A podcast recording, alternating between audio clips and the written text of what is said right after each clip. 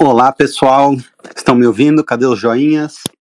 Vamos lá, vamos lá. Vamos começar mais um Spaces com um tema uh, espinhoso, um tema que dividiu muitas opiniões e que um, deixou todo mundo perplexo e o liberalismo rachado, né, depois dessa parada aí de São Paulo.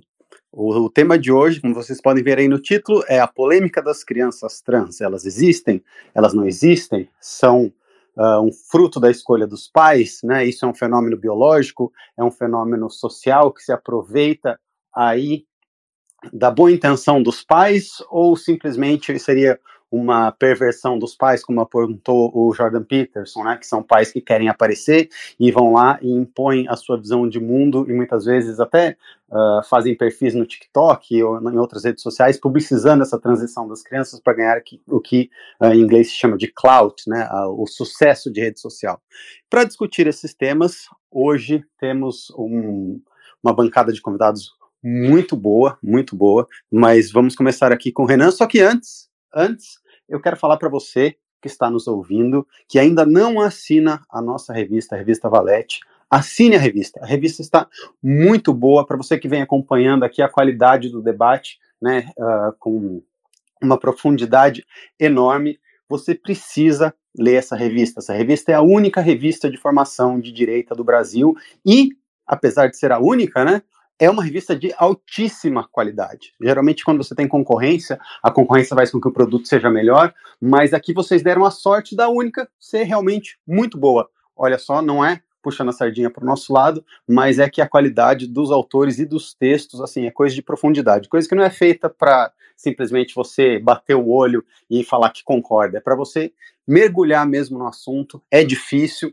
mas vale a pena. Então, se você não assina a revista, assine a revista. Vamos colocar aqui no Twitter também o link para você entrar no grupo do Telegram para você participar. Então, faça isso. Renan, vamos passar para você. Você que se envolveu bastante em tretas de Twitter, né, depois do, da parada gay aí. Como que você está vendo essa história? Eu imagino que você tenha pesquisado também bastante sobre esse tema, porque eu te conheço, você não é de falar sobre alguma coisa que você não entende. O que, que você acha sobre a polêmica das crianças trans? Uh, boa noite, Pedro. Boa noite aos demais hosts aí. Boa noite para todo mundo que está assistindo. Uh, espero que esteja me ouvindo todo mundo bem. Mandem a joia, um joinha aí se tá, tá ótimo. áudio vai Ótimo. Bom, eu vou começar, eu acho que hoje eu até fazer uma, uma questão de ordem aqui pro, pro Pedro, que é o nosso host, que é a gente tentar fazer exposições um pouco menores e até a gente se interromper às vezes para ter uma dinâmica mais veloz hoje. O que, você acha? Fechado, vamos embora. Até chamamos é. mais gente para isso, para a gente testar esse formato mesmo. Eu acho que vai bem. Então, ótimo. Então, sim, é, eu vou começar. Eu quero abordar isso não dentro de um prisma, por exemplo, econômico, porque eu acho que é, a característica econômica da difusão da cultura woke como um todo, isso em todas as faces, seja na face é, racial, seja nessa fase da agenda trans, na agenda LGBT, tem a agenda migratória, que isso também conta, eles chamam de agenda né, de descolonização, ou seja, é, essa, a face é, do capital, ou seja, a participação de grandes empresas e a participação de grandes fundos de investimento, a cultura do ESG, isso tem um papel muito grande. Eu não vou entrar tanto nisso, acho que o Orlando é o maior especialista nisso aqui, ele vai poder falar sobre o papel do capital, que torna essa discussão, em termos políticos, muito mais complexa do que um esquerda versus direita, porque a gente está falando aqui do capitalismo, que sempre foi uh, objeto de defesa de liberais e barra, ou conservadores, ele está sendo hoje, vamos dizer, a mola propulsora da difusão dessa cultura. Também não vou entrar em aspectos, vamos dizer, acadêmicos especificamente aqui, né, ou em teoria de teoria do universo queer, ou teoria vai, de racismo estrutural, etc., eu vou fazer um recorte sobre a questão política. Né? E acho que eu quero começar com isso porque é, a Nibli Borges, que vai falar talvez da questão médica disso tudo, ela ainda não chegou, então não sei se ela vai conseguir participar, ela está na Inglaterra, é, acho que ela tem que participar, ela é fundamental aqui, mas ela ainda não, não apareceu. Então, acho que se eu fizer esse recorte da questão política, eu trago esse ponto e aí a gente vai se complementando. Né? O que, que eu quero trazer na questão política? Uh, a gente fala muito dessa questão da, do avanço da agenda uh, woke no mundo inteiro, e isso é consequência das guerras culturais que vem, já vem acontecendo há muitas décadas, né?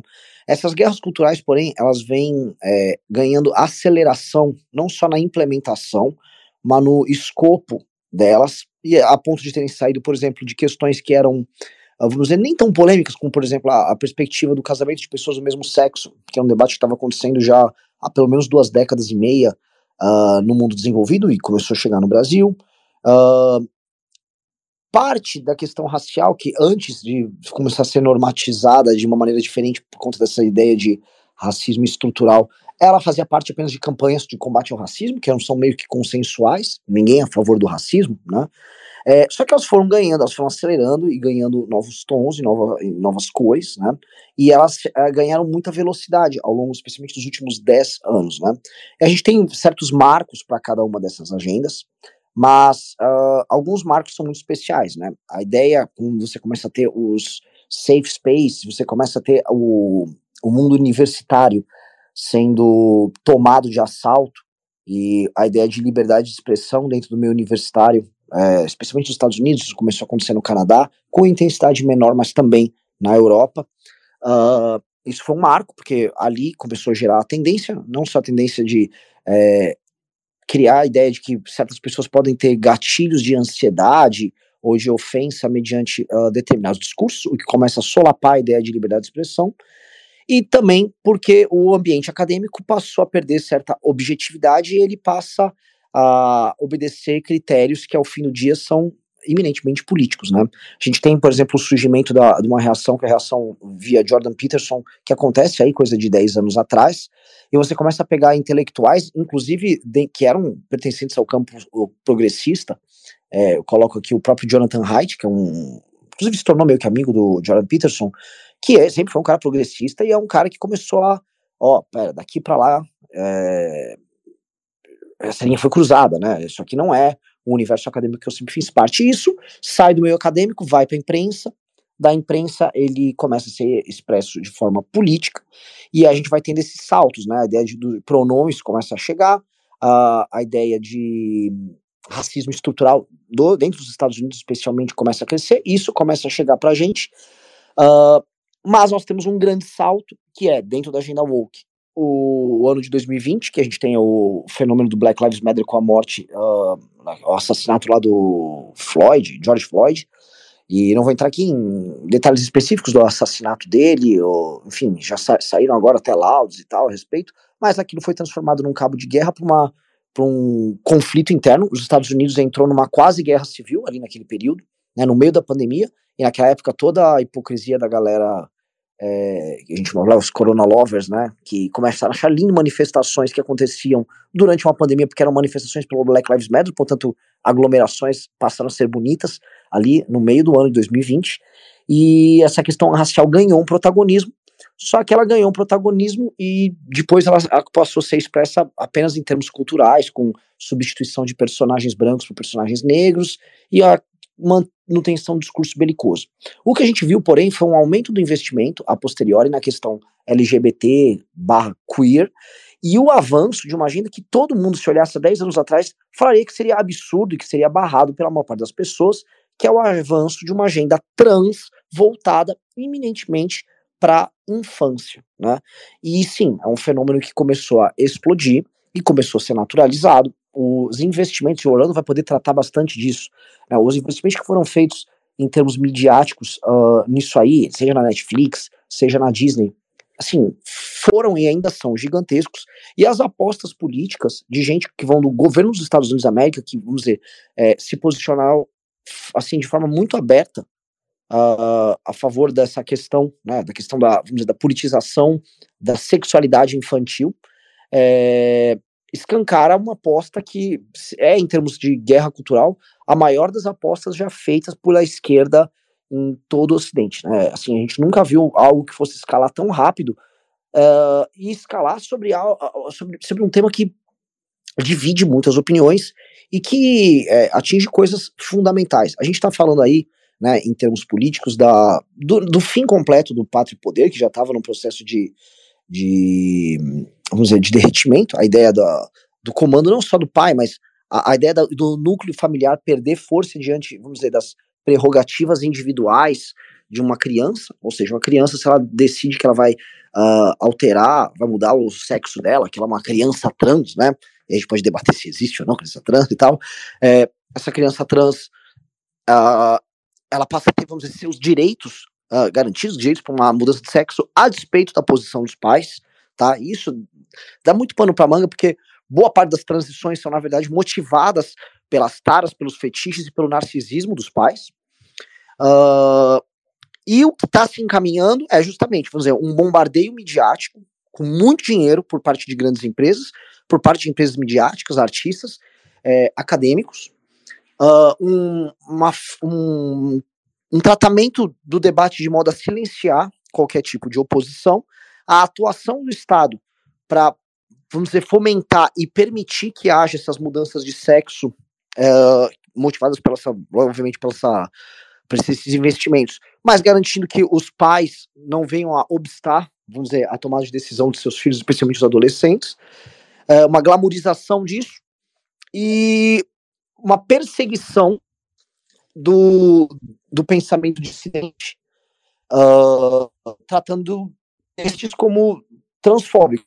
Fizeram com o Carlos Vereza, que eu acho que vão fazer todos nós. Né? Então, o Brasil importando essa agenda. Eu, eu não quero me, me, alongar muito, porque eu queria fazer esse preâmbulo. Né? O Brasil está importando essa agenda. Diferente dos demais países, especialmente dos Estados Unidos, nós temos um tratamento da liberdade de expressão e sempre tivemos uh, muito deficitário, muito perigoso. Isso antes de tudo que está acontecendo agora. Tá? Assim, o Brasil vem sofrendo isso com maior intensidade, tipo Léo Lins prestes a ser preso, o que aconteceu com o Monarque agora. Leis passaram recentemente que equiparam qualquer coisa à injúria racial, portanto, se você é contrário à sexualização de crianças, ou se você fala que crianças trans não existem, você pode ser chamado de transfóbico, você pode ser preso como crime inafiançável. Então, vamos dizer, aqui no Brasil, isso já chega, né, vamos dizer, essa, esse modismo intelectual e essa pressão política chega também com muito dinheiro, também com grandes fundações colocando grana aqui, também com pressão política, mas dentro de um arcabouço jurídico muito mais perigoso do que o norte-americano, que reduz demais a capacidade de defesa da sociedade civil, tá? Então, esse, a gente vem alertando bastante aqui no MBL que, e olha, isso vai chegar, isso vai chegar. Ah, vamos dizer, por parte daqueles, daquela turma dos centristas aqui, né, aquele, aquele certo tipo de liberalismo que gosta de abaixar as calças pro PT o tempo todo, para, enfim, ser aceito como parte de uma determinada elite, né? Houve, ah, olha só o alarmismo, ah, o MBL tá de alarmismo, né? E não é alarmismo nenhum. É, isso precisa ser entendido assim, dentro do daquilo que a gente chama de Ocidente, né? especialmente nos Estados Unidos, no Canadá e alguns países da Europa. Os principais debates hoje são guerra da Ucrânia, imigração e agenda trans para crianças. Esses são os três principais debates. Isso toma o debate público, isso toma o, o debate, inclusive, cultural nesses países. Tá? E todas as discussões sobre passado, presente e futuro se dão mediante esses três grandes temas. Tá? Com os Estados Unidos também tem a questão racial, mas é, esses temas é, são os mais divisivos, especificamente agora, ao longo dos últimos seis meses, esse tema da agenda trans é o mais divisivo, e isso chega aqui que a gente não pense que será diferente, e que a gente não pense que uma sociedade tão bagunçada quanto a brasileira é, tão dividida quanto a brasileira, tão quebrada em termos morais, intelectuais e com arcabouço jurídico tão frágil como o nosso, não será, vamos dizer, presa fácil porque vem aí. Então, assim, o assunto é muito perigoso, tá? O assunto é dos mais perigosos. O Brasil tem tudo, conhecendo a nossa Hollywood, que seria o universo global, conhecendo a, a nossa Ivy League, que seria basicamente a USP, conhecendo, vamos dizer, o nosso Supremo Tribunal Federal, conhecendo a forma como nossos juízes julgam, conhecendo a jequice, a ridícula da nossa elite, conhecendo o impacto que o nosso, não só o mercado financeiro, mas grande parte da nossa elite econômica centrada aqui em São Paulo, com fundações que tentam imitar fundações e ONGs norte-americanas, pensam e agem, o que a gente tem aqui é um desastre anunciado, né?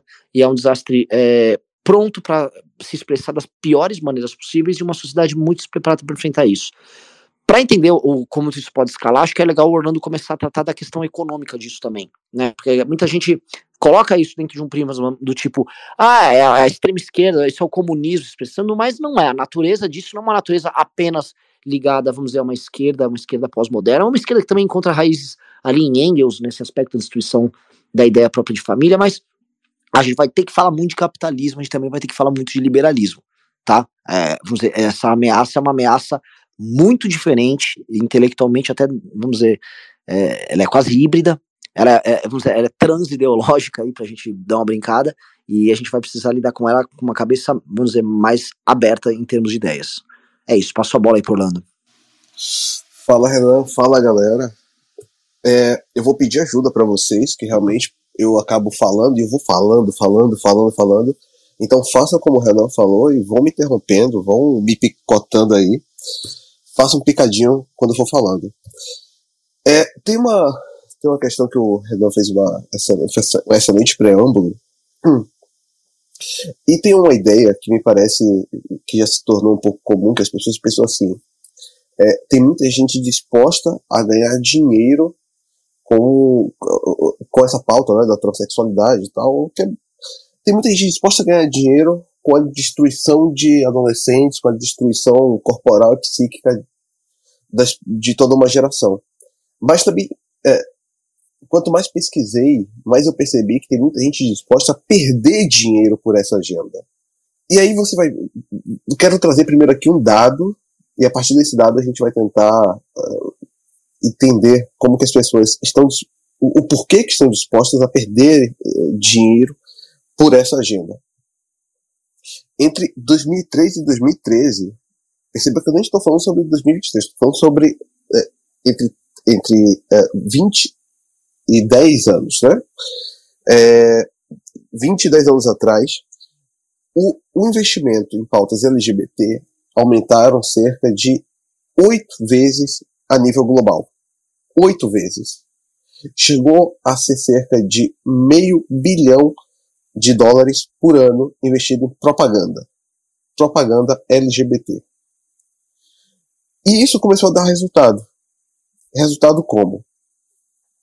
Nós tivemos, e no relatório do Complexo Industrial Transgênero, que, do Clube MBL, quem é assinante do Clube MBL teve acesso a esse relatório e tem acesso até hoje, é, você consegue ver que tem um dado que mostra o número de personagens LGBTs em desenhos animados. E é, é um crescimento exponencial. Em 2010, não tinha nenhum, caracter, é, nenhum personagem que se caracterizava com o elemento principal sua sexualidade ou que deixava isso de forma explícita. Não tinha nenhum um dos principais desenhos, seja da Cartoon, Nickelodeon, né, de... No máximo tinha aqueles papos do Bob Esponja, né? Sim. né? Aquelas discussões se o Bob Esponja é gay, se o Bob Esponja não é gay. E o... Mas hoje você pega um desenho tipo Steven Universo, assim, o, o fato do personagem ser gay ou ser assexuado é o carro-chefe da narrativa, né? E, e, e, engraçado a questão do, do Bob Esponja e do Patrick, que o, o criador do, do, do, desenho dizia que não queria sexualizar o, o personagem, né? Ele... ele... na verdade, como ele tem um, um, astro, só fazendo um parênteses aqui, muito forte na biologia, ele falava que o Bob Esponja, por ser uma esponja, era sexualizado, que as esponjas não têm sexo, é, de fato. Peço desculpas, eu estou numa. Eu estou com uma gripe terrível. Mas, exato, você tem uma questão de é, tentar não sexualizá-lo. E isso muda totalmente, porque anos depois, durante a pandemia, é, foi, não sei se, se o criador, se, o estúdio, soltou lá dizendo que sim, o Bob Esponja faz parte do de alguma sigla LGBT, sabe? Ele e o Patrick realmente tinham uma questão, um afeto uh, próximo ao romântico e tal. Então, você percebe que mudou radicalmente a percepção das pessoas sobre sexualidade e mudou mais ainda a inserção disso dentro da indústria cultural. A indústria cultural se tornou, teve como carro-chefe a sexualidade.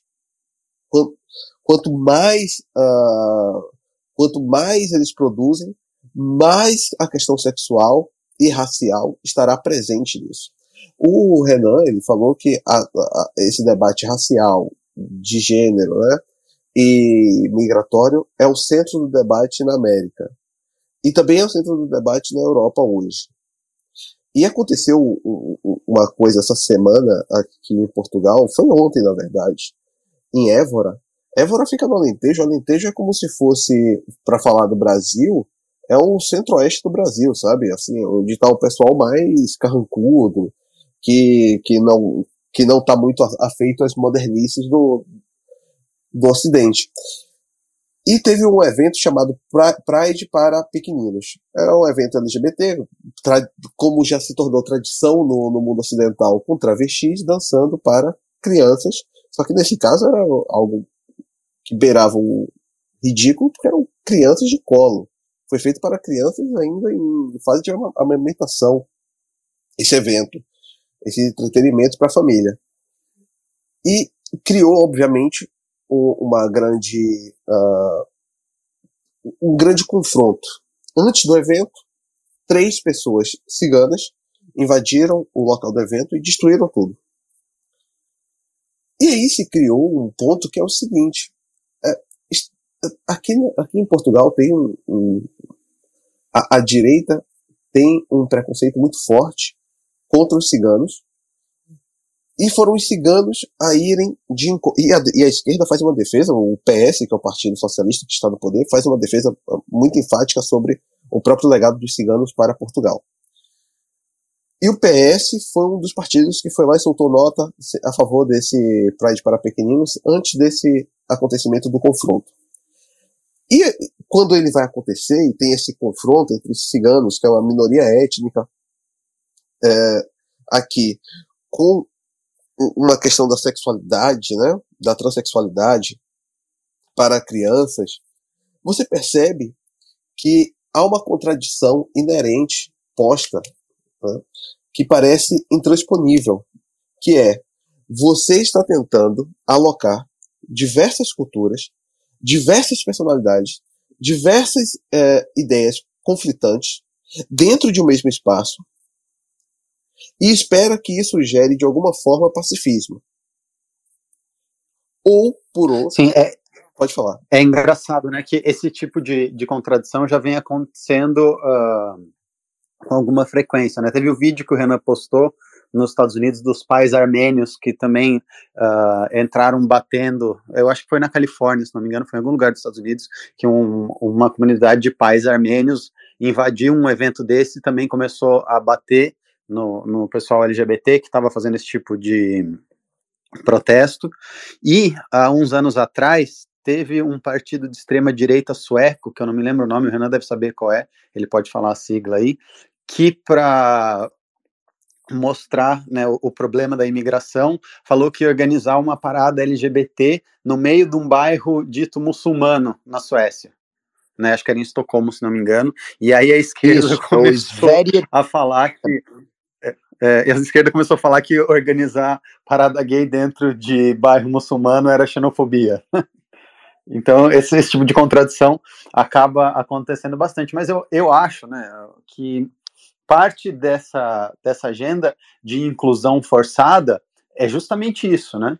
É, deteriorar todas as características uh, únicas que são características excludentes porque é uma agenda que prega a inclusão, mas na verdade a exclusão é parte uh, integral da formação de uma sociedade, né?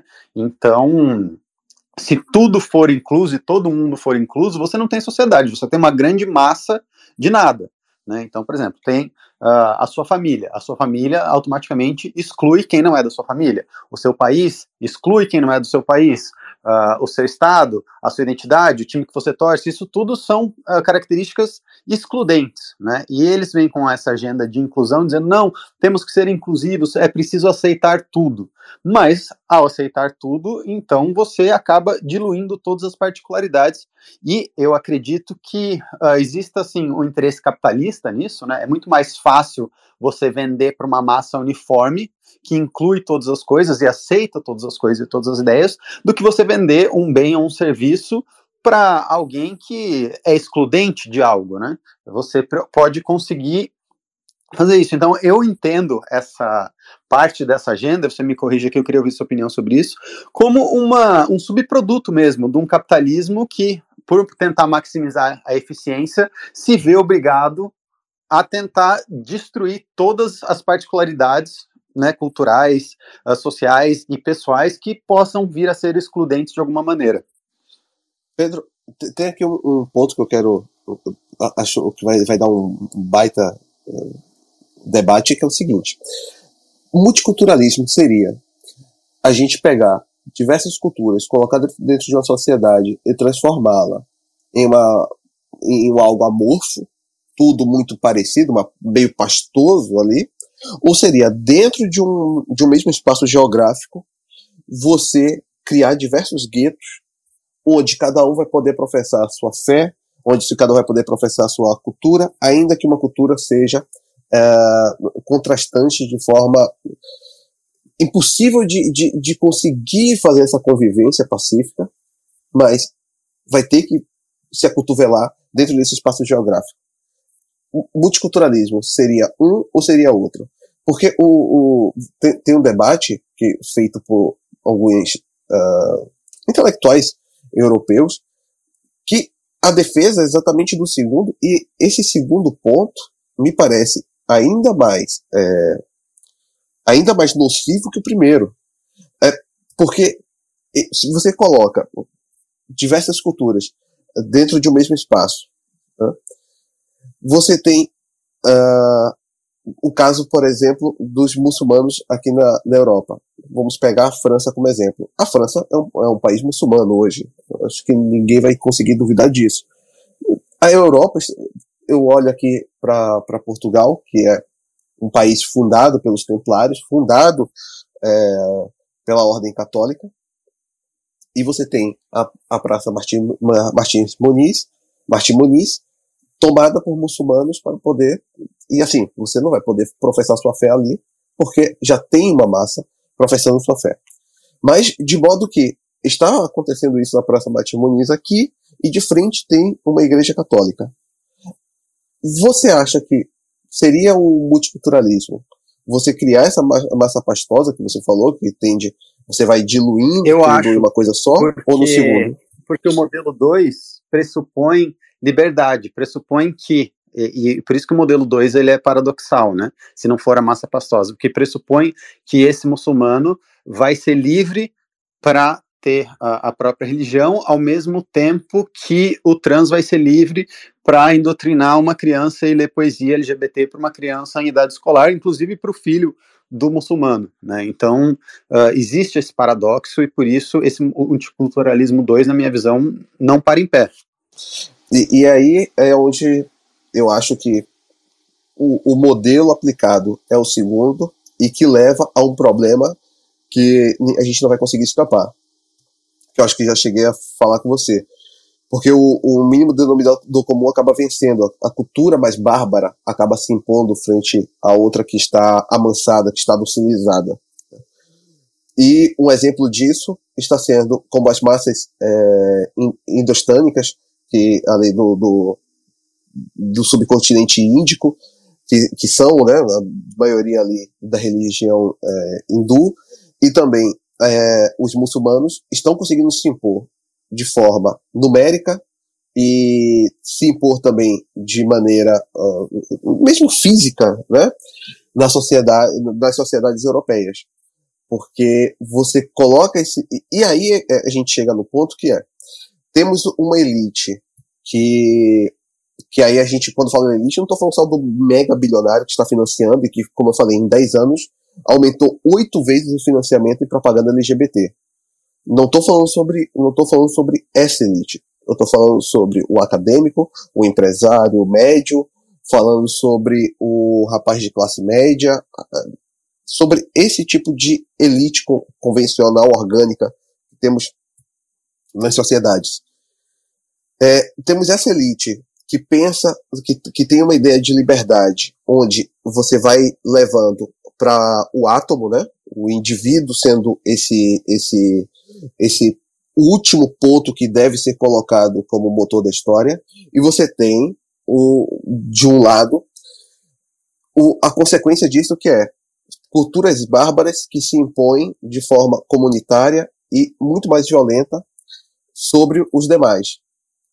E você vai ter esse confronto final, e é por isso, inclusive, que vemos a sociedade, a, a sociedade é, ocidental como todo, os Estados Unidos como maior potência do mundo, é, simplesmente sendo demolida por dentro a partir do Black Lives Matter, por exemplo, ou agora você ab abriu o, o, suas fronteiras a partir de uma ideia também de refugiados que se veem uh, agredidos pela liberdade de país que eles escolheram ir. Eu escolhi vir para um país porque é um país mais livre e próspero, mas essa liberdade me agride de tal modo que eu só consigo pará-lo na porrada. Então, você vê isso aqui, você vê isso nos Estados Unidos, e me parece que o multiculturalismo leva a, a, exatamente a esse ponto, que é a destruição pelos dois polos, da liberdade extrema Perfeito. e pela violência extrema. Mas voltando aqui para o ponto, uh, então, qual é o interesse de, de grandes milionários e, e corporações, enfim, e, e Russo também, se quiser uh, comentar, que eu sei que ele tem uma opinião bem formada sobre esse tema, qual é o interesse dessas grandes corporações, de bilionários, pesquisa, universidade e academia em oferecer esse discurso, em ideologizar esse discurso de uma maneira tão grande na sociedade? Porque se você for pensar uh, estatisticamente, a proporção né, de pessoas que se dizem trans é ínfima, né, é muito baixa estatisticamente numa sociedade.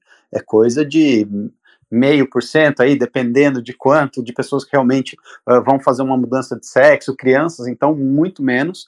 Como que isso chega num ponto de se tornar o debate mais prevalente de uma nação que enfrenta inúmeros problemas? Eu queria ver se dá para eu complementar a pergunta. Uh... Claro. É, até hoje não ficou. Pera, tá, você vê se voltou para mim aí, se tá, tá bom sinal. Voltou. É, é que eu, até hoje eu, eu queria entender, a, a, porque nunca ficou exatamente claro como é que funciona esse mecanismo de financiamento. Quer dizer, como funciona a gente sabe, a gente sabe quem financia quem, quem financia quem. Isso, isso tudo é claro. Tem até famílias específicas que financiam coisas. Mas é, qual o seu interesse direto? Porque a gente fala, vamos dizer assim, a defesa de um capitali, de um benefício cap, direto para o capitalismo mediante a criação de uma certa uniformidade, beleza, assim, isso faz sentido, mas não sei se isso explica completamente, né? De fato, muitas empresas tiveram é, prejuízo é, comprando isso. Agora nos Estados Unidos teve o caso da Bud Light, teve o caso da Target, uh, mas na prática foi criado toda uma indústria. Né? A BlackRock põe dinheiro mediante, vamos dizer, um rating que fazem de empresas que assumem essa agenda. Aquela piada que a como é que é que a, a Tesla, que é uma empresa verde que produz, vamos dizer, carros elétricos e tal, ela tem um rating menor do que empresas de tabaco que compram essa agenda e ficam divulgando, né? E falam assim, pô, como é que a coisa chegou nesse nível de loucura? E esse rating faz o que você tem aumento de financiamento, aumento de e o dinheiro circula e acaba gerando quem lacra lucra. Mas, ok, mas por quê? Por que o capital está agindo dessa maneira? Essa, vamos dizer, é a parte que nunca ficou exatamente clara para eu entender. Eu sei que acontece, mas eu não consigo explicar o porquê. Posso, posso entrar nisso? Claro. Tá bom. Então, eu estava pensando justamente sobre isso é, antes de, de vir para esse podcast, porque poderia ser, por exemplo, o fim que eu falei concordando que é um fim óbvio das pessoas envolvidas nisso mais diretamente, que é a normalização da sexualização de crianças. E aí, num, num estágio como esse, a gente poderia dizer que tem um fim com teor pedófilo ali na, na sexualização de crianças. Mas não é esse o fim. O fim poderia Mas, ser. O russo. É. Ah. Não, não, eu pergunto assim, tipo assim, por que, que o board de tantas empresas iam se reunir e falar, não, vamos investir aqui para sexualizar a criança, sabe? Tipo, é, é, é. não soa, não, não faz sentido Sim. num primeiro olhar. E economicamente também não faz muito sentido, porque é, esse, esse caso da Bud Light também é 27 bilhões que a, que a empresa perdeu para colocar um trans na, na, na lata deles. E aí eu fiquei em dúvida, porque realmente isso não pode se reduzir a simplesmente a questão da expansão do capital, porque uh, o capital ele tem outras formas de conseguir lucrar com isso. E a única explicação que eu encontrei para esse essa tendência de várias empresas, de uma indústria inteira, na relação da agenda trans, é de acordo com a trama milenar que a gente enfrenta é, na própria tentativa de destituir o ser humano da sua própria natureza. Por quê? Uh, principalmente após o advento da modernidade, a gente percebe que a configuração das estruturas de poder elas se, se modificam completamente. E é a partir desse momento que uh, o governo ele tenta buscar aquilo que chamam de paz perpétua. O que, que é a paz perpétua? É uma, uma realidade em que todo mundo uh, não tem a capacidade de se sobressair sobre o outro. Porque dentro da própria natureza humana está uma vontade interna de expansão. Todo mundo tem uma vontade de, de poder, uma vontade de realização individual que torna inconcebível você ter uma democracia onde todos tenham é, o mesmo espaço, todos ocupem as mesmas relações de poder ali, sendo que cada um quer ter a sua realização e se superar como ser humano. Então, isso já é uma coisa que vem de uma, de uma guerra milenar entre conflitos ideológicos e valorativos, que por muito tempo era muito mais direcionado ao convencimento para mudar a estrutura de um, de um homem enquanto a sua natureza, para ele deixar de ser aquilo que ele é desde quando ele nasce. Né? Para você deixar um homem de, de ser homem, de querer se expandir, de querer conquistar, de querer é, superar a si mesmo. Quando a gente chega no advento da modernidade, como você disse, o, a aceleração ela é tamanha que eles percebem que não é suficiente todo esse processo, porque não tem como se apagar a natureza de um homem, não tem como você modificar aquilo que foi desenvolvido em milênios de, de, de evolução. É, isso, isso é impossível. Então, como que você vai modificar isso? É destruindo tudo aquilo que o, o, o identifica como um indivíduo e aquilo que pode fazer com que ele tente exercer a sua natureza. Ou seja, se o cara ele não tem mais família, ele não sabe mais qual é o gênero dele. Quem ele é, então? Né? Se não só mais uma, um átomo dentro dessa estrutura democrática que a gente vive. Ele é destituído de tudo aquilo que caracteriza ele, tudo que é fundamental da sua natureza. Porque aí sim ele pode participar como um indivíduo perfeitamente medíocre dentro dessa ordem total que é, é buscada desde a, o advento da, da modernidade, desde que é, se passou a buscar cada vez menos a força e cada vez mais a, a, a tentativa de nivelar totalmente a humanidade, colocar ela toda numa, numa coesão artificial, porque não existe coesão na natureza humana. E aí, quando eu vejo essa mutilação dos órgãos, literalmente, né, do, de crianças, isso chegando à infância, é a tentativa de você construir uma nova mentalidade na qual a pessoa não se identifique com, com nada porque ela vai se identificar com um dos milhares de gêneros que estabeleceram, que é uma coisa perfeitamente vazia. Tanto que o documentário Arizal Homem é, é ótimo para demonstrar isso, porque o conceito de mulher ele já é vazio para essas pessoas, ele já não representa absolutamente nada. Ele pode ser qualquer coisa. Então a pessoa ela já não é alguma coisa, e desse modo ela não pode se realizar, porque ela não tem identificação nenhuma com nada. Essa é a, é a, perspectiva que eu consegui encontrar. Para colocar em, em, termos nietzschianos, então, você está falando que a, a, modernidade busca ser o ápice da moral escravista e que busca colocar todos, transformar todos os homens em últimos homens, para a partir daí conseguir falar... exercer seu poder. É exatamente isso. É, é, é, que eu não quis entrar na, na, longa história milenar dessa guerra, porque senão ficaria muito longo aqui, mas o, a ulti, o último trabalho da, da moral do escravo é destituir o homem completamente daquilo que ele pode ter por individual, por ter por, por sua natureza, para ele querer é, superar a si mesmo e, nesse sentido, superar o próximo, né? Você não tem mais essa superação, todo mundo é, é igual, pô. Explica um pouquinho o que são os termos último homem para o Nietzsche e a moral a senhor e moral escravo, né? Tá, vamos lá. É, para você entender isso, você precisa chegar um pouco mais na, forma, na formação da sociedade, né? Como é, acontece no, no início dos tempos, quando há um excedente de produção nos primórdios da humanidade, ao invés de você destruir completamente seu inimigo, você escraviza ele, né? Você coloca ele para trabalhar para você. Essa classe que ela escraviza, ela toma outro rumo, porque ela não faz mais os trabalhos de, de lavrar o, o campo, de plantar, ou de mesmo se dedicar totalmente ao, ao pastoreio. Ele passa a se dedicar a coisas muito mais é, próprias de uma aristocracia, né, de uma coisa que tenta elevar ele enquanto ser humano, né? Tenta elevar ele na sua a sua máxima potência de realização.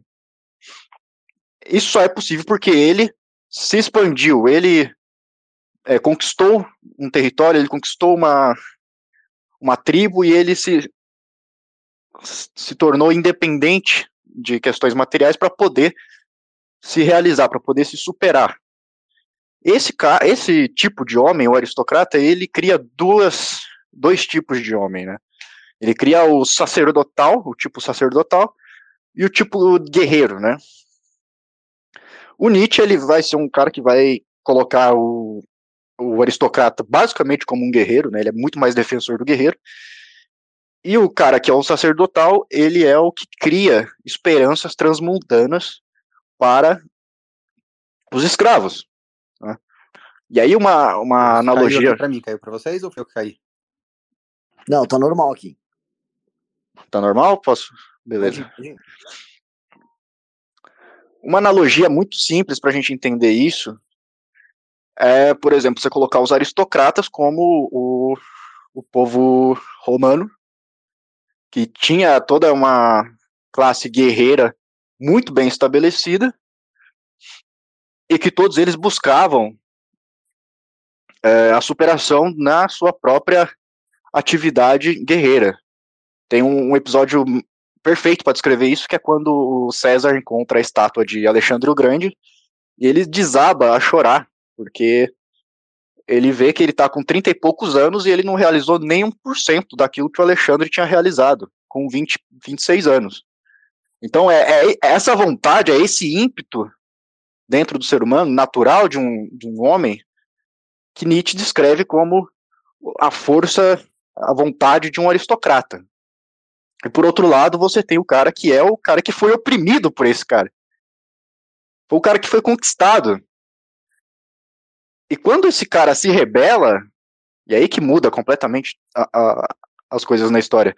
Ao invés dele querer tomar o poder e escravizar o aristocrata, ele trabalha para se modificar a forma que se exerce o poder para que todo mundo seja escravo igual a ele. Essa é a missão que os escravos têm ao longo de toda a história.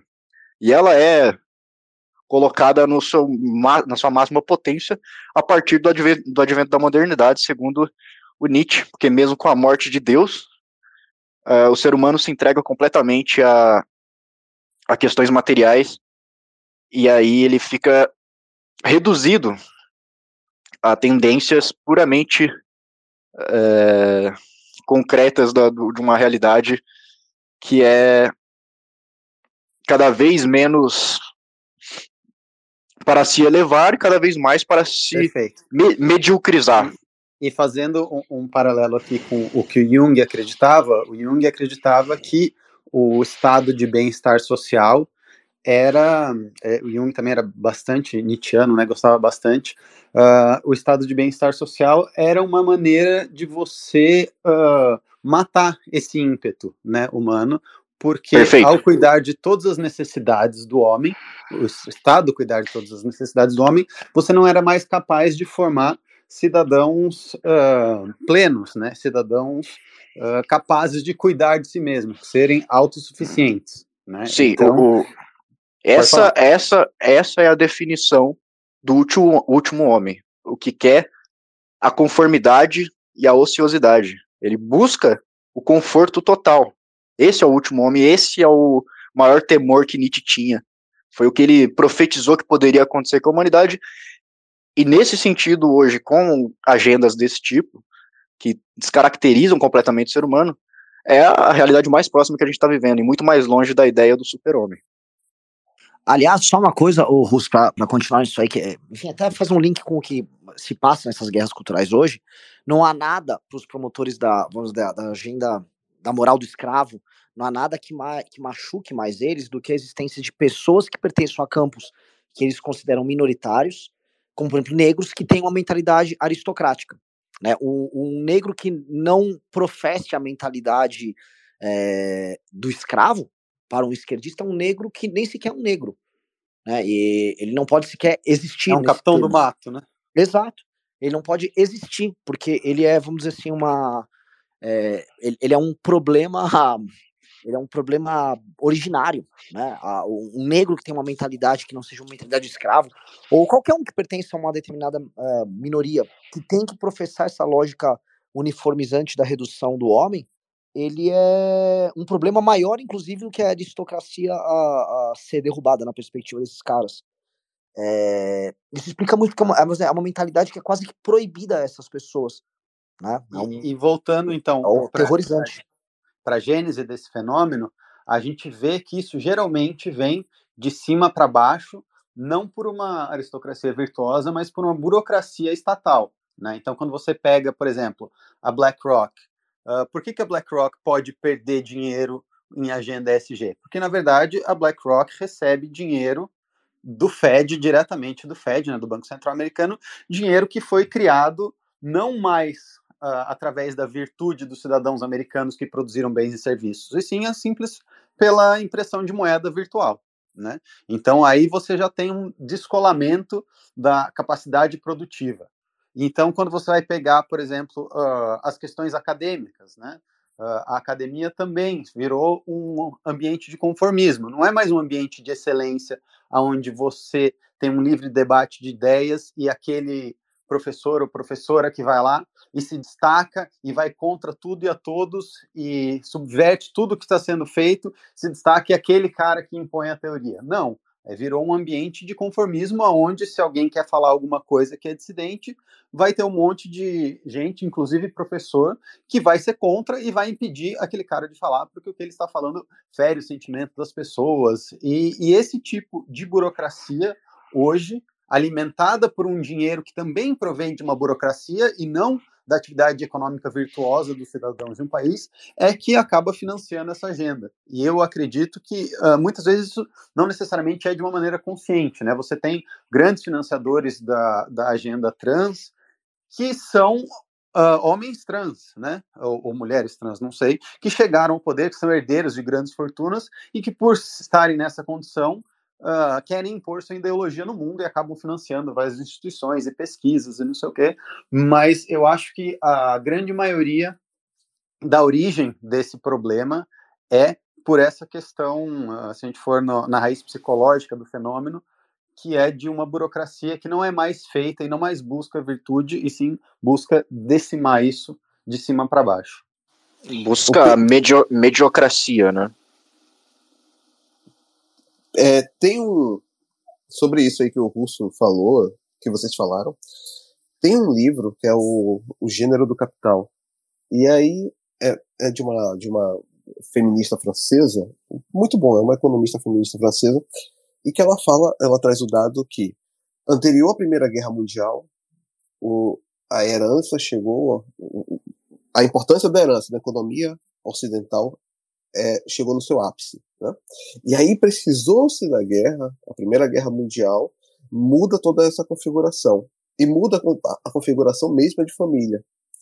Porque você tira a família da ideia de posse, né, uma posse conjunta, a nossa família se junta com, a minha família se junta com outra família, para que nossas posses uh, aumentem, que tenhamos mais condições, etc.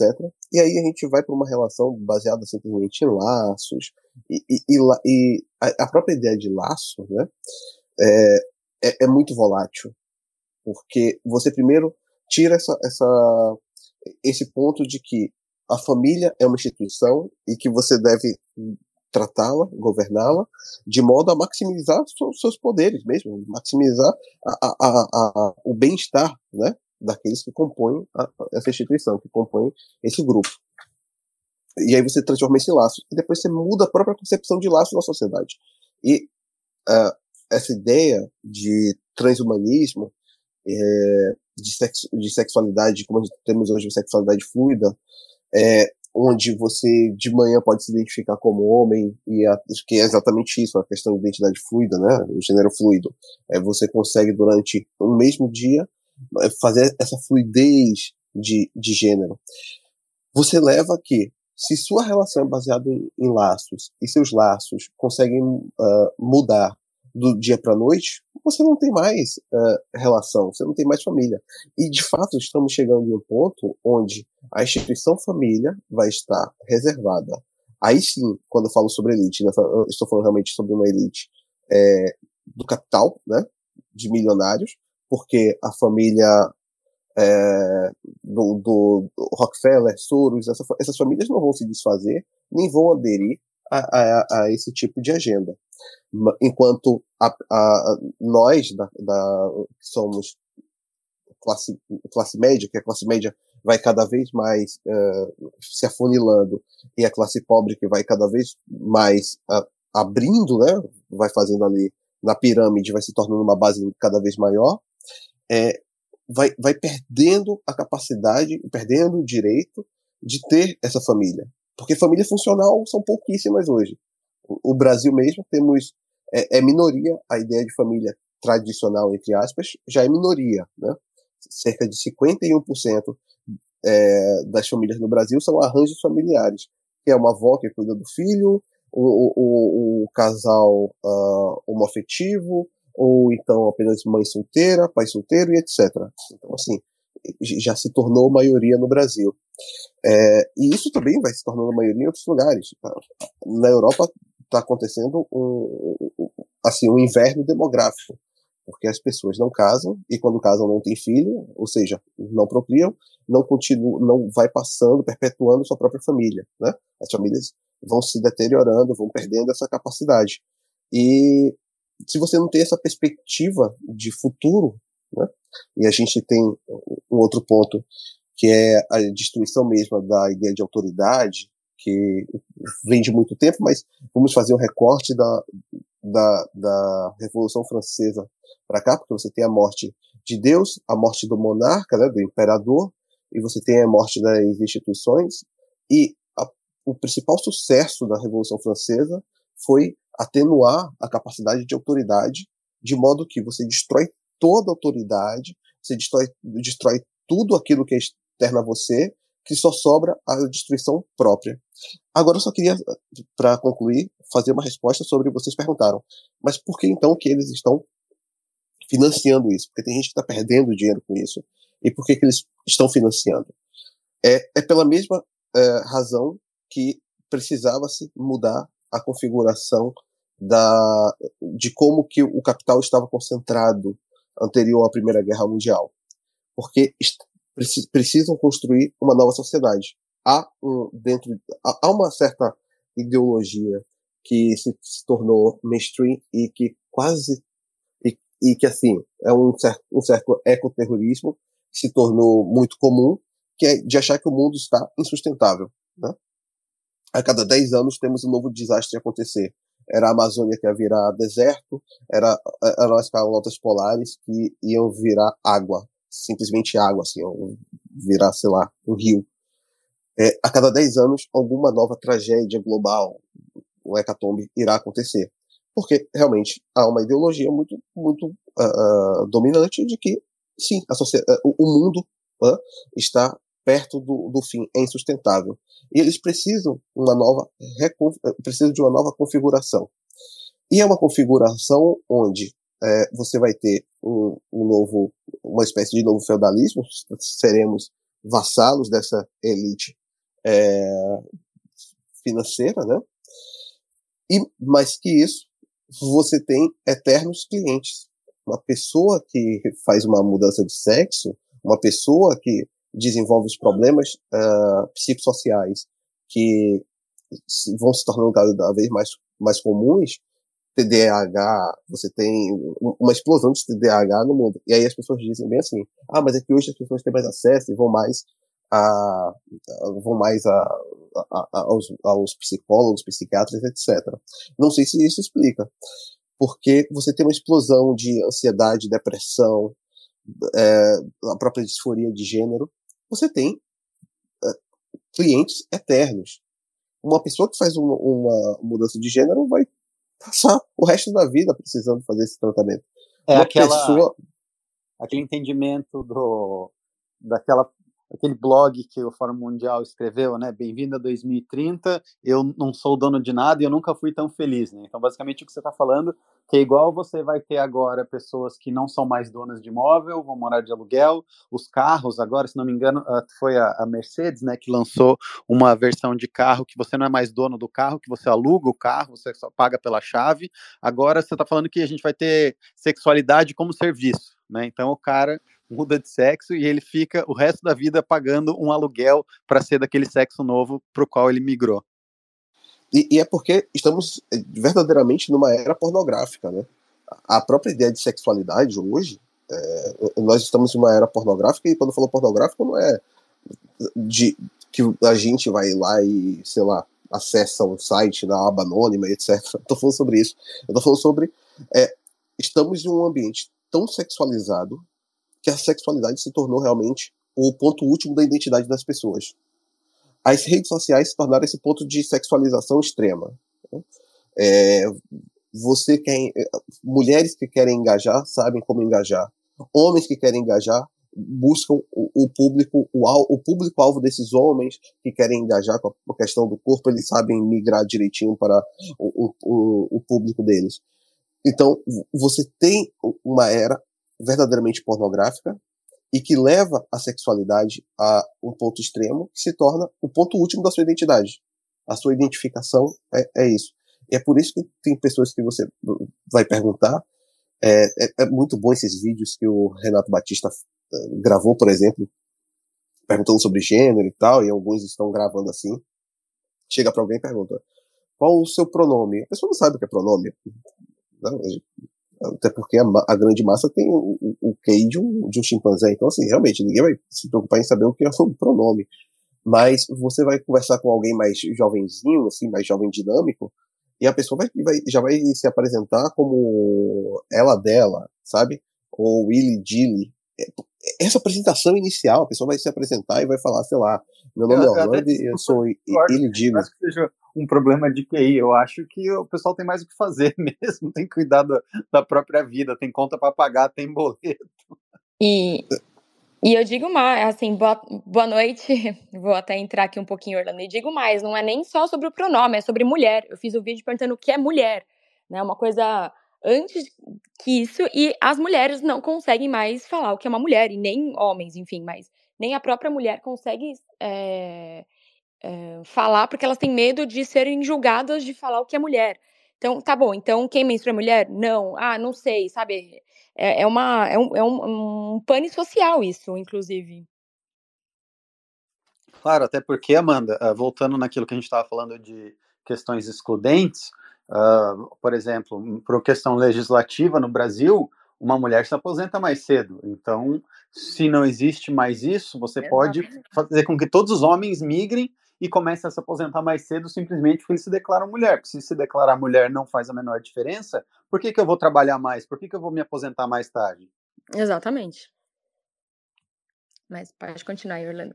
É, até peço desculpa porque estava cortando bastante, eu vi para outras pessoas também, então, enfim, se eu falar alguma coisa que já foi dita aqui, já. já Imagina, Amanda, é pra, sua, sua interrupção é super bem-vinda, é para ser mais dinâmico mesmo. Vamos indo, que está muito bom. E, não, e só para concluir, é, o professor Ricardo fez um post essa semana sobre assim, a liberdade sexual, o que foi que a liberdade sexual trouxe para a mulher, né? A ideia você perde espaço para o um homem no, no, esporte, você é extremamente sexualizada e a sua feminilidade não tem mais importância, você chegou a um ponto de esvaziamento realmente da mulher. você vai perguntar para qualquer pessoa o que é uma mulher, ou vai vir uma reflexão extremamente vazia e longa, ou vai vir uma resposta do tipo assim: a mulher é quem quer ser mulher. Né? Até porque também há essa ideia de que nós somos aquilo que queremos ser. Né? O Richard Weaver, no livro As Ideias Têm Consequências, ele, logo na introdução, ele faz uma regressão ao nominalismo como o, o, o, o que levou o Ocidente a grande parte dos seus problemas. Né? Ele fala que Guilherme Diócrito é, é, um, é um, principal, um dos maiores responsáveis pelo nosso problema atual, com a, com a questão do nominalismo. Então, assim, e nem só por isso, né? Sim, mas vamos se apegando assim a, a, esse ponto, você realmente não existe, você diluiu completamente a, a capacidade das pessoas é, de, de terem uma vinculação entre uma palavra e um objeto, sabe?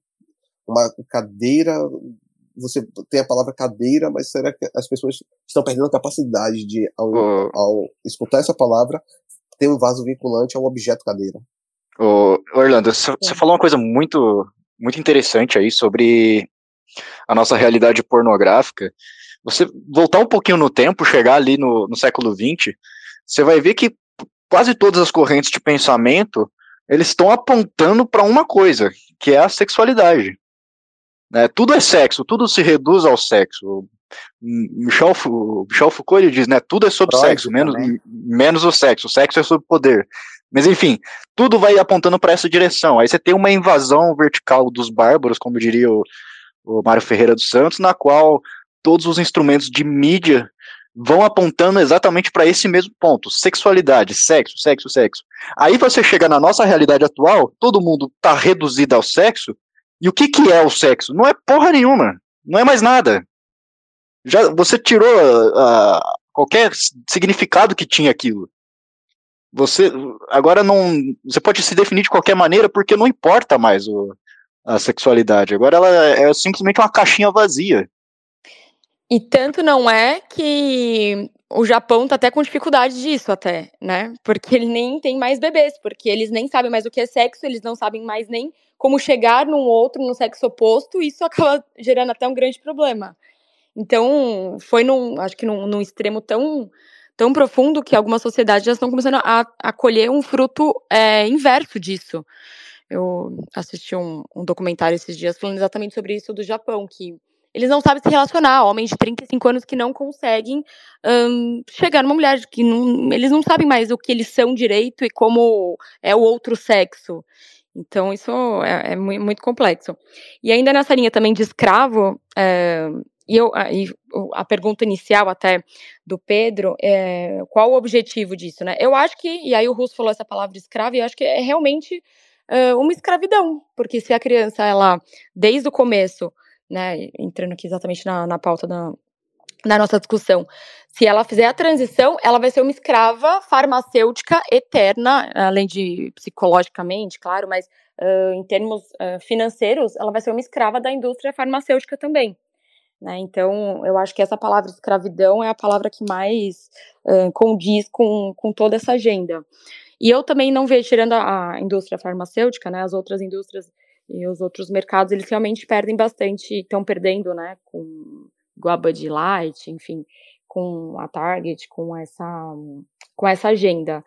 É, mas o governo ganha, né, a Beautiful People e o poder. Eu acho que, na verdade, é um, é, não é só uma questão de dinheiro, né, de, de capital, mas é realmente mais uma questão governamental mesmo de, de poder. Uh, da agenda da Beautiful People, acho que é muito mais de governo essa questão, na minha visão, do que de mercado mesmo. E até ainda com essa questão de escravo, né, fazendo um link com o MST também, né, que também é uma forma de escravidão, uma, uma forma de não, vamos ter terra para uh, para ser legal e na verdade eles escravizam as pessoas e é igual uma criança que é submetida a uma cirurgia um, ou a remédios na infância, ela vai ser escrava também de toda essa agenda.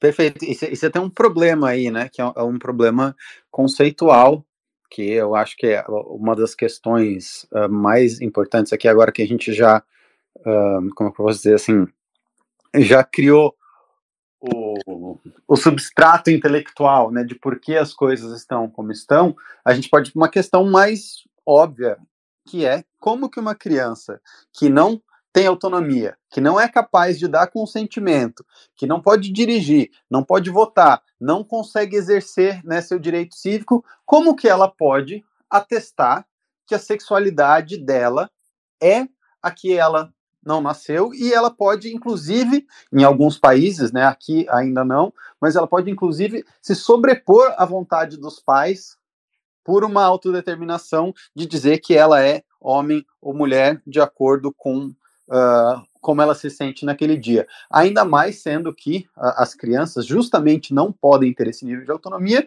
porque elas não têm uh, a capacidade de medir as consequências das suas ações no longo prazo.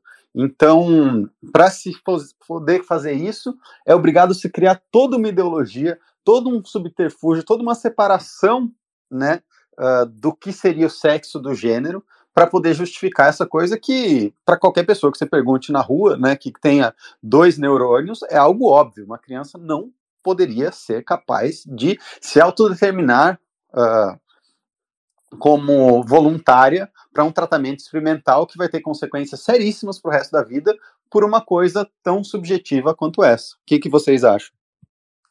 Posso? Eu, eu, eu, vou, eu queria entrar nisso, assim, só, só colocar mais alguns elementos para a gente não deixar solta essa questão econômica, pode ser? Claro. É, um ponto assim que todo mundo olha e fala assim, pô, mas deixa eu entender em termos objetivos como funciona isso e como funciona uh, esse elemento do financiamento do ESG e dessa agenda. E a gente vai pegar algumas coisas que é a correlação entre o acadêmico, o mundo corporativo, o mundo econômico, os fóruns internacionais de discussão e os grandes investidores. Por exemplo, o Jorge Paulo Leman, ele não é favorável à agenda trans. Pessoalmente, eu, eu, o, o Beto Sicupira, eles estão envolvidos em problemas ali na Americanas, e eles tiveram um problema enorme, porque eles são sócios, basicamente, da Anheuser-Busch, que é dona da Bud Light. Se chegar ali neles, eu, eu, tive uma vez um contato específico com o Lehman, num evento da Fundação Lehman. Você percebe que é um cara que simplesmente está gastando lá com filantropia o dinheiro dele, ele direciona esse dinheiro para acadêmicos, que ele coloca, vamos dizer, uma espécie de um quase um oba-oba adesista uh, de uma determinada agenda ao qual outros homens uh, como ele, bilionários, fazem parte. E ele coloca essas pessoas nas posições de comando na fundação dele e em outras instituições, e esses caras tocam isso. Mas, por exemplo, eu não vejo no Jorge Paulo Lema uma reflexão muito séria sobre essa questão. O dinheiro dele vai fluir para coisas que nessa linha. E isso ou em outros homens. Mas quem que é o, qual é que chegam nos papers ou nesses fóruns uh, econômicos e tal, né? Todo mundo comenta muito sobre o Klaus Schwab, né? Tem até teorias sobre Klaus Schwab, obviamente que não vou me alinhar que dizem que é um reptiliano, né? Mas o, o, o, uma, o livro do Klaus Schwab, quando o Klaus Schwab trata da quarta revolução industrial, quando a gente vê também uh, o que é debatido no, no Fórum Econômico Mundial, em Davos, que, para falar em termos bem diretos, né, já teve participação, inclusive, vai, o Luciano Huck já foi nesses fóruns, a gente tem parte da nossa própria elite aqui, que é uma elite periférica, nesse universo, e é uma galera que compra é, essa agenda de pronto. O que é debatido em termos acadêmicos e que é refletido nisso é, ora, o capital vai se moldar a uma perspectiva, uma visão de futuro que é trazido lá. Esse mundo que o Pedro descreveu, que é um mundo sem o mundo do, da classe média que se torna uma, basicamente um proletariado despida de propriedade, né? Todos são proletários porque só vai restar eles a própria prole e talvez nem mais a própria prole vai restar para essas pessoas. É, e essas pessoas não têm bens, essas pessoas vão viver de maneira quase lúdica. Há uma perspectiva de que as pessoas vão viver de, igual em inglês dizer, os food stamps, mas basicamente de bolsas, né, de auxílios. E você tem grandes caras. Pega um, um pensador, um, que é um influenciador pop, se a gente for colocar, o Harari. O Harari viajou o mundo é, prescrevendo isso praticamente. Em alguns lugares ele coloca de denúncia, mas ele, ele veio aqui no Brasil e disse numa palestra que ele fez, acho que há três anos atrás, que o Brasil é um país periférico, uh, ele não ele não está no topo do fluxo internacional de capitais e as pessoas vão receber, portanto, uh, muito pequenas, vão ir de forma pobre no sistema e é isso aí. Tá? Então, as coisas, investimentos também se isso. Ah, o, o, os nomes que são colocados na, no comando dessas grandes funções é, são acadêmicos ligados a essas correntes de pensamento, que estão as principais, está na Ivy League, que são as principais universidades nos Estados Unidos, você vai pegar as universidades inglesas, as europeias, você pega a turma da USP aqui no Brasil, você pega a turma da PUC, você pega, você, você constrói, vamos dizer, uma fusão entre uma aceitação por parte do capital de determinadas correntes de pensamento que estão presentes são mainstream na academia, a aceitação do capital e, a, e previsões de como investir e alocar esse capital mediante alterações na sociedade que já vão sendo previstas e dadas como certas, e aí, você, você para o capital, isso torna-se também uma espécie de uma profecia autorrealizável. Né? É, porque se eles estão alterando as relações é, sociais e o capital se adapta a isso e promove isso, você começa a ver aquilo que você mesmo está profetizando. Né? Então, é, é, muito interessante isso, porque muitas pessoas falam também da postura dos bilionários, desses super ricos, é, de uma forma distante. Eu tive algumas vezes acesso a conversar com alguns bilionários super ricos, e se você perguntar de fato para eles porque eles investem nessas coisas, a maior parte deles não vai saber explicar o porquê faz isso, nem vai ter, vamos dizer, um grande plano maquiavélico, ah, eu quero destruir a família. É, talvez um outro tenha. Eu vi uma entrevista bem assustadora do filho do George Soros, né, agora que vai assumir a fundação do pai, mas uh, eu acho que a maior parte, especialmente aqui, vai pegar a turma aqui no Brasil, é, não é isso. Né? Existe um mix de uma adesão a algo que eles consideram consensual. É, queria jogar esse elemento aqui, acho que talvez para. Claro, mas um pensa assim, né? Se o cara é bilionário e ele construiu a própria fortuna, então é óbvio que ele se alinha a partir dos interesses do mercado, né? Se a fonte geradora da riqueza no mundo hoje, que é o Banco Central Americano, que é quem imprime dinheiro, está financiando uh, a BlackRock, que é a maior uh, como é que eu posso dizer assim, idealizadora promotora. e promotora disso, é óbvio que o cara vai se alinhar a isso. Né? Porque senão ele não seria, um, não seria um bilionário se ele não se alinhasse de acordo com o que o capital demanda que ele faça. Né? O cara é bilionário justamente porque ele entrega bens e serviços que querem ser uh, consumidos por alguém. No caso, esse alguém não mais é, como eu estava falando lá no começo, a riqueza não está mais hoje sendo produzida por bens e serviços dos cidadãos americanos somente. A riqueza hoje é muito mais criada artificialmente através do livro Balanço do Banco Central Americano do que pela livre iniciativa dos cidadãos americanos, e cada vez mais, né? Tanto que a gente chegou até naquele absurdo de falar que existe MMT, que é uh, uma proposição teórica dos estados serem financiados não mais pelos contribuintes através de imposto, e sim pela impressão de dinheiro, e o imposto seria simplesmente uma ferramenta para você controlar a inflação. Né? Então, que isso tira completamente aquilo que a gente estava falando lá, o, o agent, né, que fala como é que é a, a capacidade criativa das pessoas de financiar o Estado. Né? Então, o Estado não precisa mais se preocupar se aquela política pública que ele está implementando é boa ou ruim para o ambiente de negócio interno, porque não importa. Né? O imposto só está lá para controlar a inflação. Então, realmente, o bilionário ele vai se alinhar com o que os outros bilionários estão fazendo, com o que é a moda do mercado. Né? Então ele está vendo lá e fala, hum, entendi. Então se eu botar um trans aqui no como CEO da minha companhia, eu vou conseguir captar dinheiro mais fácil, né? Por causa que eu vou chegar lá na BlackRock e falar, oh, BlackRock, eu tenho um trans aqui, me dá mais 20 bilhões aqui, porque eu estou realmente promovendo a agenda ESG.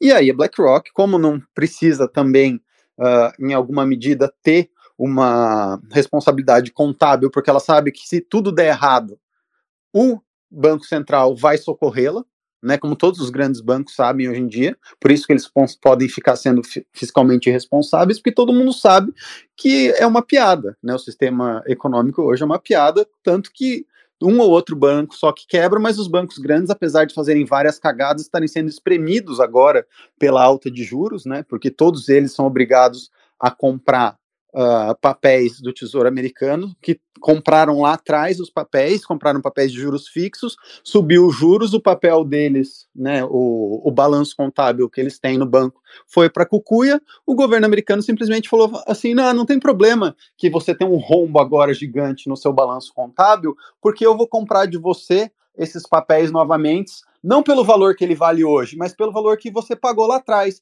Então, assim, é como se você tivesse comprado, sei lá, uma ação da Americanas antes do, da fraude, valendo 20 reais, né? soltou a fraude, explodiu, hoje a sua ação vale um real, mas o banco chega para você e fala assim: ah, não, não se preocupa com isso, não.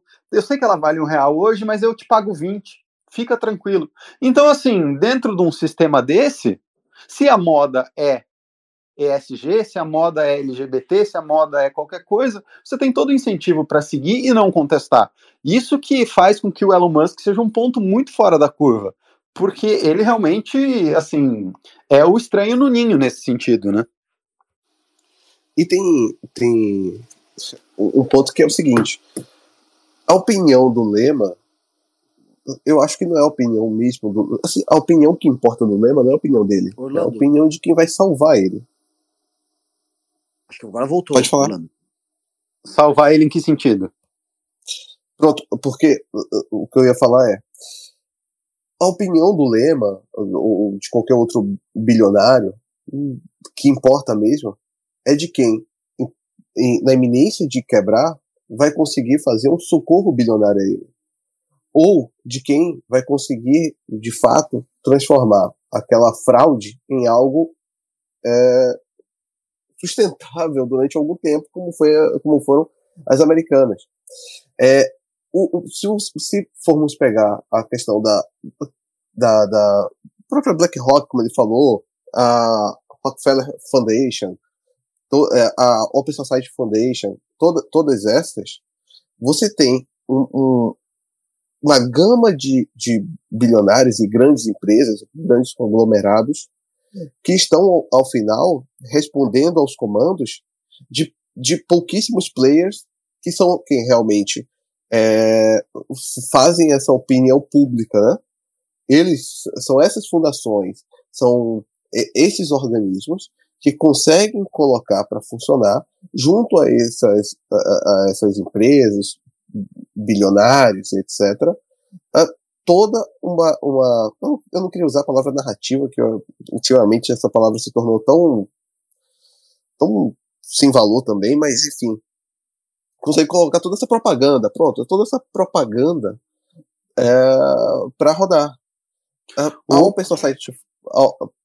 Pode, pode falar o Ron DeSantis, né, na, naquele Spaces que ele fez com Elon Musk, ele fala isso, ele fala, olha, essas pessoas estão mudando a nossa sociedade, né, a sociedade americana, no caso que ele está falando, sem ser pelas vias tradicionais e legítimas de fazer isso, que seria através do Congresso, através do voto.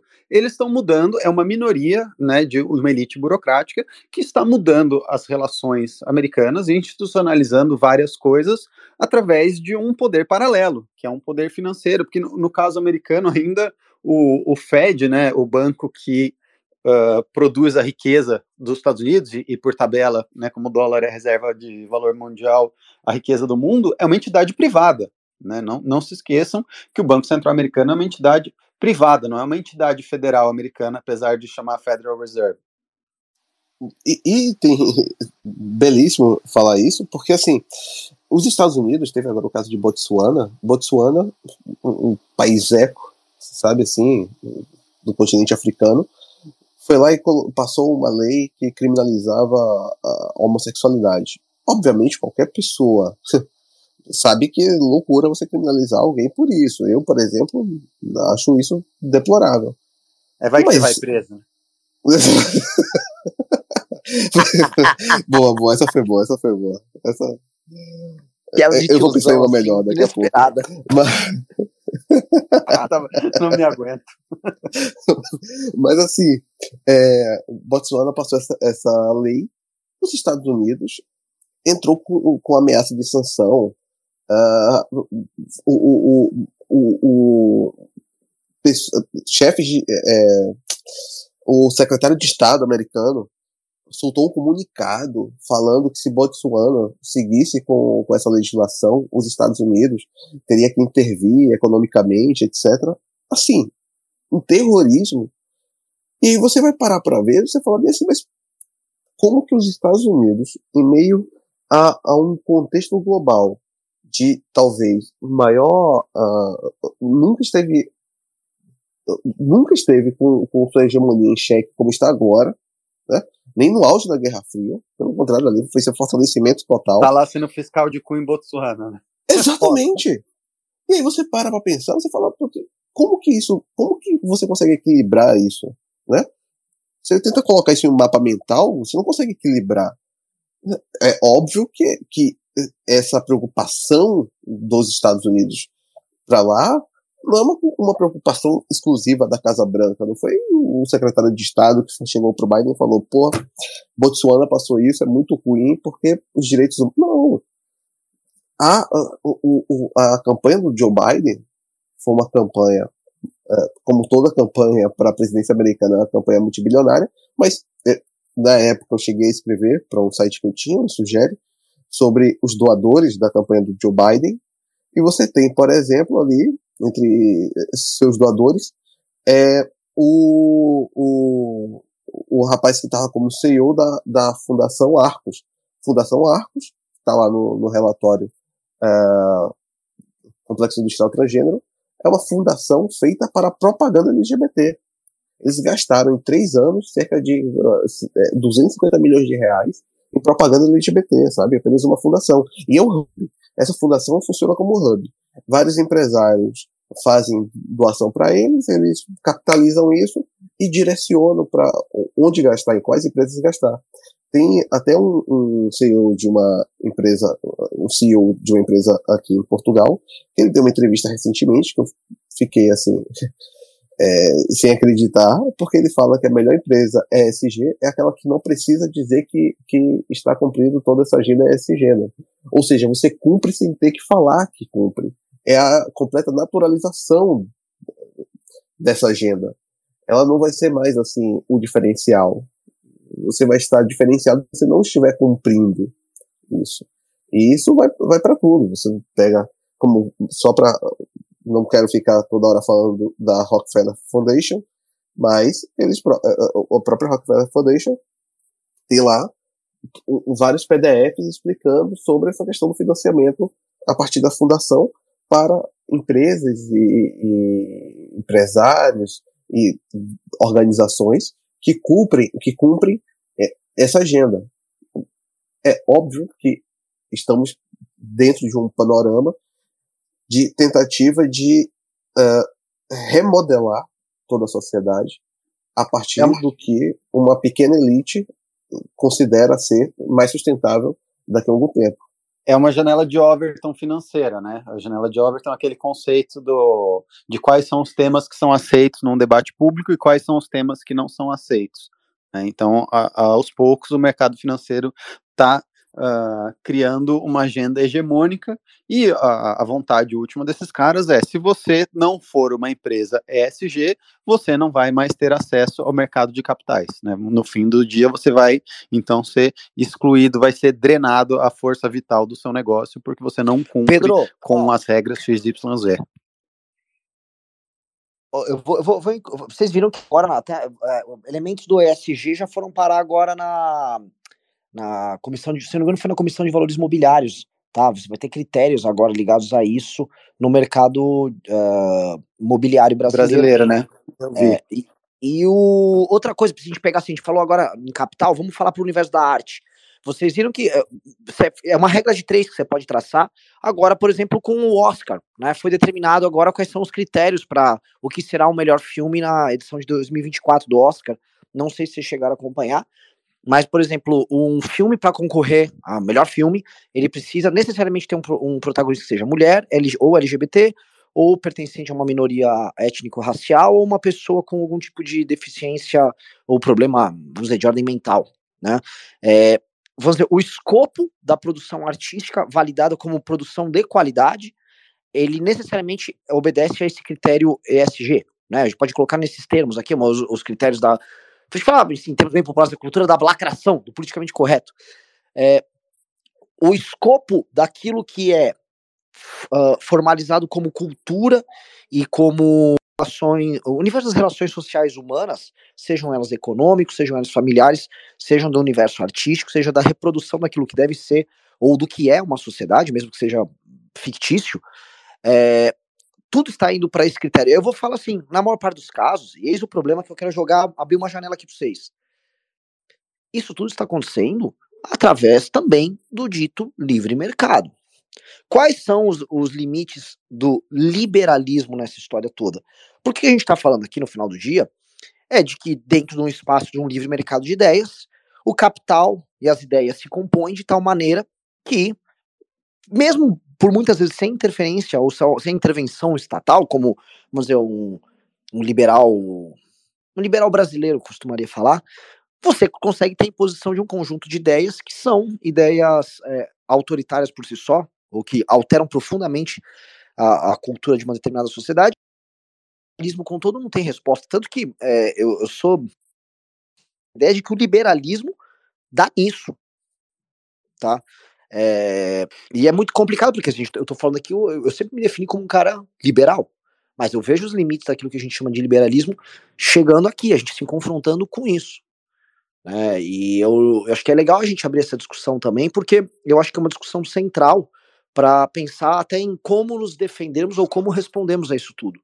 Porque se a gente for falar da perspectiva liberal, apenas tipo, é, liberdade de. Ah, liberdade de discurso, liberdade de imprensa, liberdade, o livre mercado de ideias, ou seja, essas ideias, dentro de um contexto de livre mercado de ideias, elas podem se impor. Ora, se o grande capital está resolvendo investir nelas e elas começam a se tornar vamos dizer, majoritárias, hegemônicas na sociedade, pronto, o livre mercado de ideias pôs a ponto de destruir aquilo, as noções mais básicas de humanidade, mas dane-se. Foi o livre mercado de ideias, é, elas são ideias mais competitivas, portanto, é, nós vamos nos adaptar a elas, né? Como se o ser humano tivesse que ser um ser que se adapta às circunstâncias, seja de é, alocação de capital ou relação capital e, e intelectualidade, de modo que a gente, enfim, nós não somos, nós passamos seis escravos daquilo que chama de é, liberdade, não sei se eu, eu, coloco em termos corretos aqui, mas é, a gente é incapaz até de reagir a isso a ponto de estarmos, vamos dizer assim, rompendo com consensos liberais. Tudo que se opõe a essa agenda é chamado de vamos falar a verdade.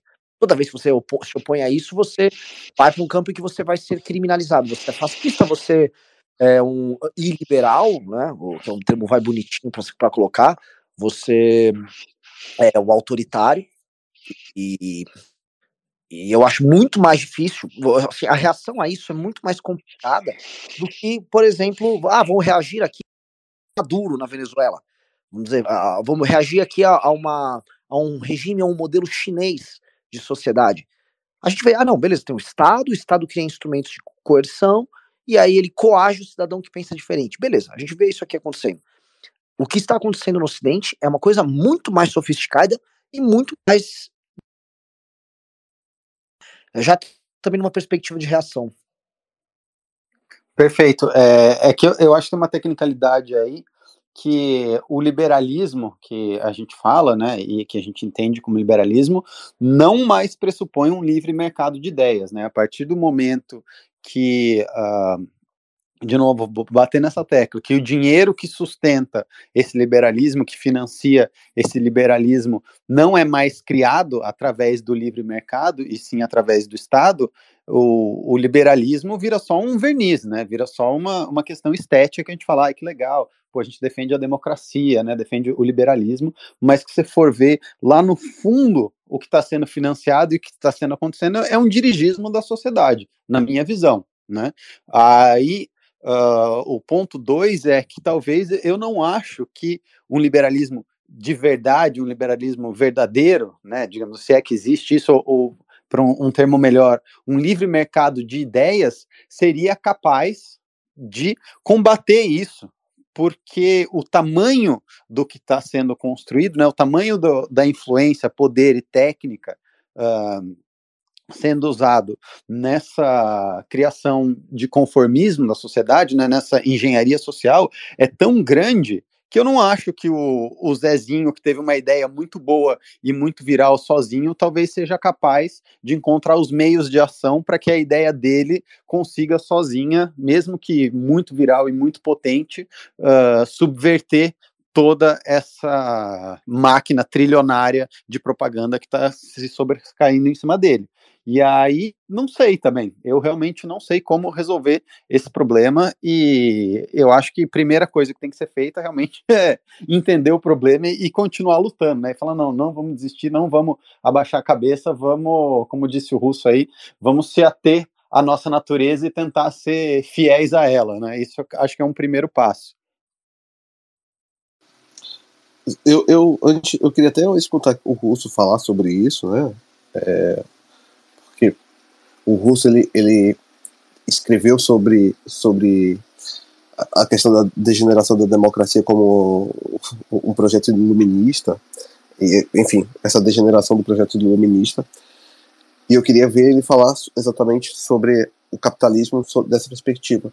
Mas antes eu, eu queria dizer o seguinte: eu não acredito na própria ideia de livre mercado. Eu acho que a própria concepção de livre mercado é uma concepção errada e idealista em si mesma, porque como que, como que eu vou falar sobre livre mercado se poucos players estão condicionando a forma como esses variados players é, menores, né, estão se comportando e mais claro. que isso, como se você se comportar errado, seu, sua própria linha de crédito será reduzida, seu negócio vai à falência e, e etc.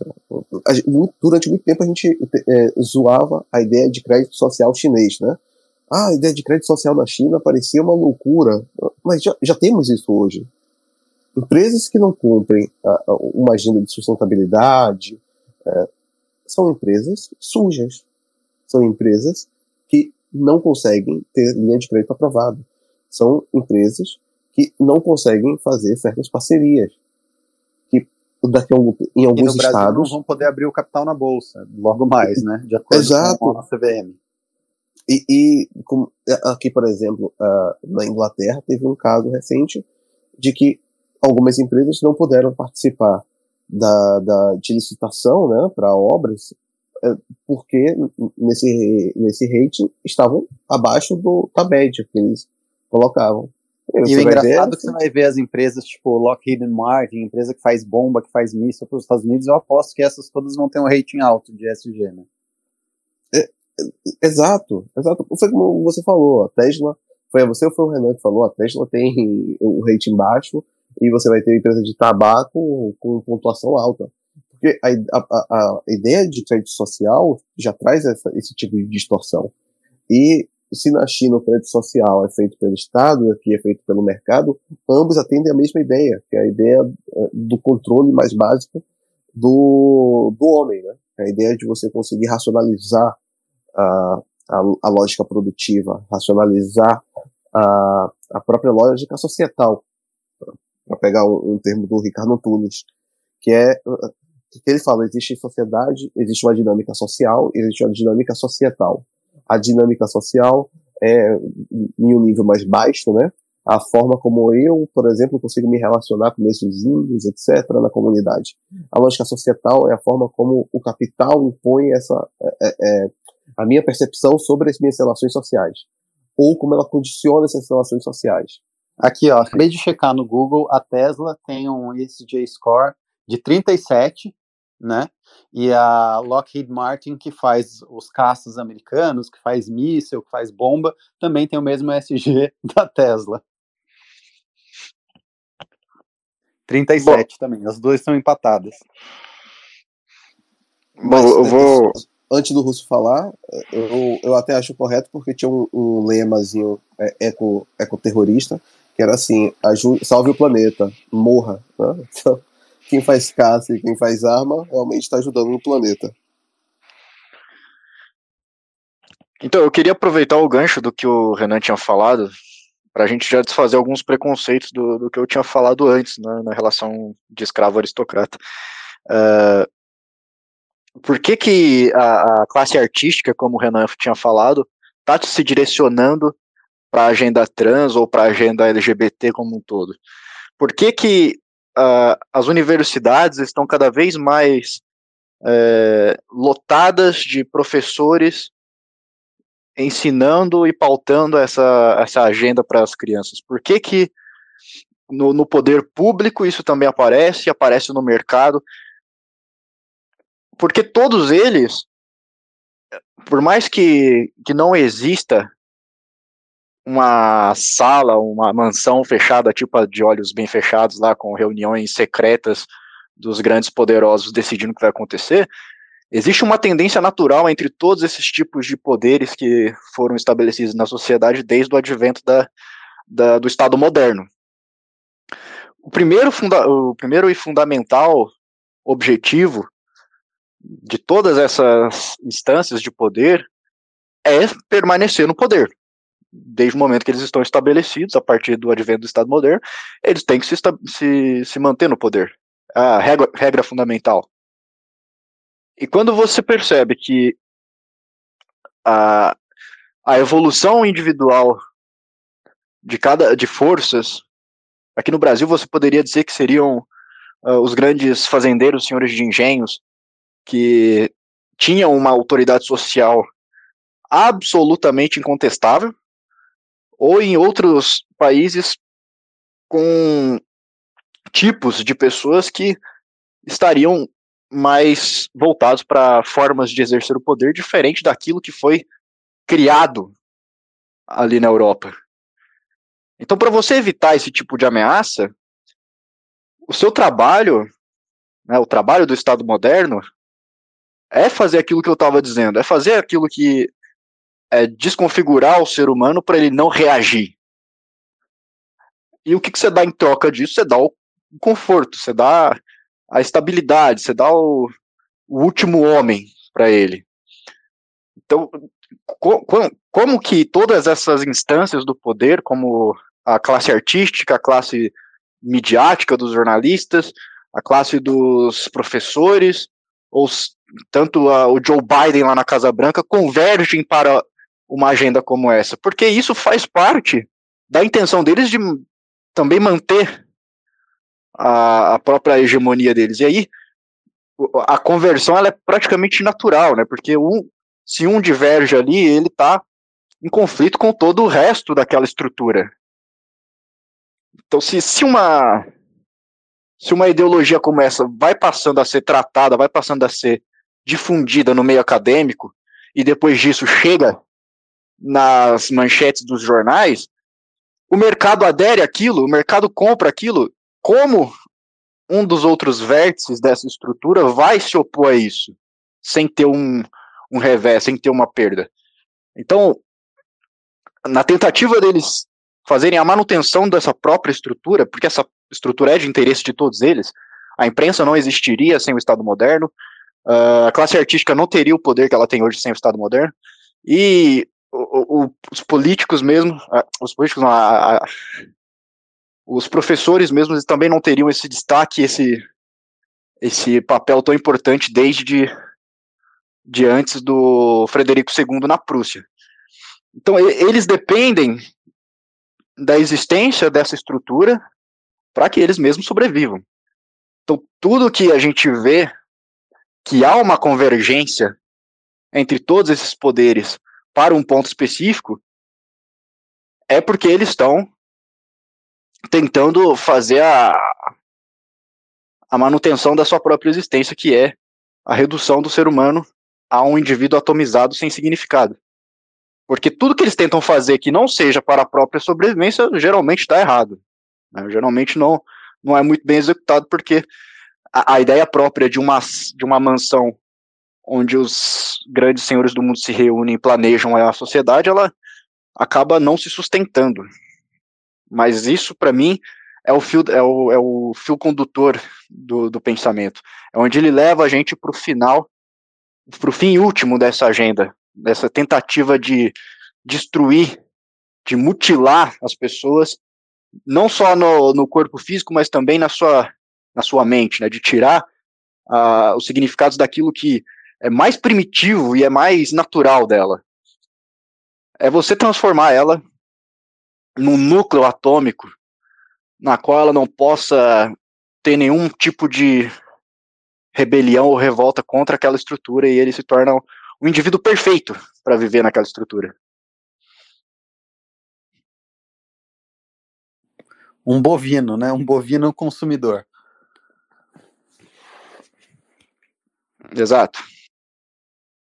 Ô, ô Russo, agora sim, em certa medida isso não se parece muito com a própria crítica marxista ou a crítica mais moderna do marxismo sobre o que o capitalismo transforma lá, o cidadão reificado e tal? Se você pegar o, o Habermas, você vai notar que ele é um profundo crítico do, da imprensa e da, de todas essas estruturas de poder que se formaram a partir da ascensão burguesa no final do século XVII no início do século XVIII. Né, ele está tudo assim bem parecido. Até, até algumas coisas, alguns elementos eu, eu absorvi da mudança estrutural da esfera pública, que é o livro dele, que ele fez em em um TCC, não, um doutorado dele, que foi muito engraçado, que ele tentou emplacar com o Theodor Adorno e o, e o Horkheimer, e eles não aceitaram porque ele estava muito. ele não estava mar marxista o suficiente para eles. Mas a, a, a tese é, é, é, muito advinda dessa ideia de que tudo, tudo isso que a gente entende como a opinião pública hoje que partem desses instrumentos, dessas ferramentas do Estado moderno, é um negócio completamente fabricado para nos fazer acreditar que o Estado ele é forte, grande o suficiente para se manter e ditar aquilo que a gente tem que seguir, né? Então a, essa crítica ela também está presente que hoje é o marxista mais mais atual e um do, uma das pessoas mais inteligentes do mundo, que é o que é o Habermas. É um bom é, ponto mesmo. É assim, a própria crítica, crítica do Adorno à indústria cultural tipo assim, é muito dura. E a gente vê várias convergências nessas críticas. Porque no fim do dia, o que a gente está falando aqui é que, vamos dizer, o, o, talvez esse problema que a gente esteja vivendo seja um subproduto do próprio iluminismo, em grande medida. É, não, exatamente, porque ah, uma das grandes críticas dos marxistas nesse sentido é de que toda a ideia iluminista ela vem no sentido de promover a emancipação do indivíduo na, na política, né? Você vai tirar ele do zero absoluto, você vai colocar ele como um indivíduo participante da democracia e com os direitos universais, que, que até então é, que não existia, né? Na, na, cabeça dos iluministas isso não, não era possível sem que houvesse a emancipação. Só que a crítica marxista, ela defende que essa emancipação ela é só para burguês, né? Ela não vai atingir o, o, a classe mais baixa, ela vai atingir o burguês que está no café discutindo literatura, que está lá no cafezinho da, da França, da Inglaterra, da Alemanha, falando sobre crítica literária, e depois querendo se aventurar no campo da política. Então esses caras, eles se emancipam de fato na política, porque aí eles passam a participar do poder em todos os sentidos.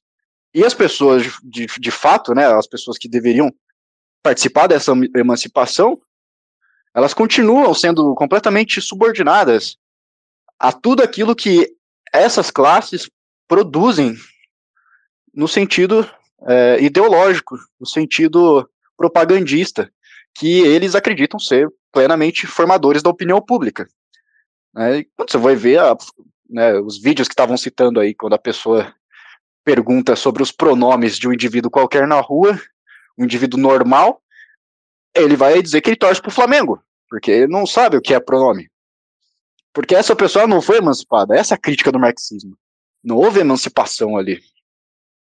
E aí o problema do marxismo é que ele ainda acredita que seja possível você emancipar a sociedade como um todo.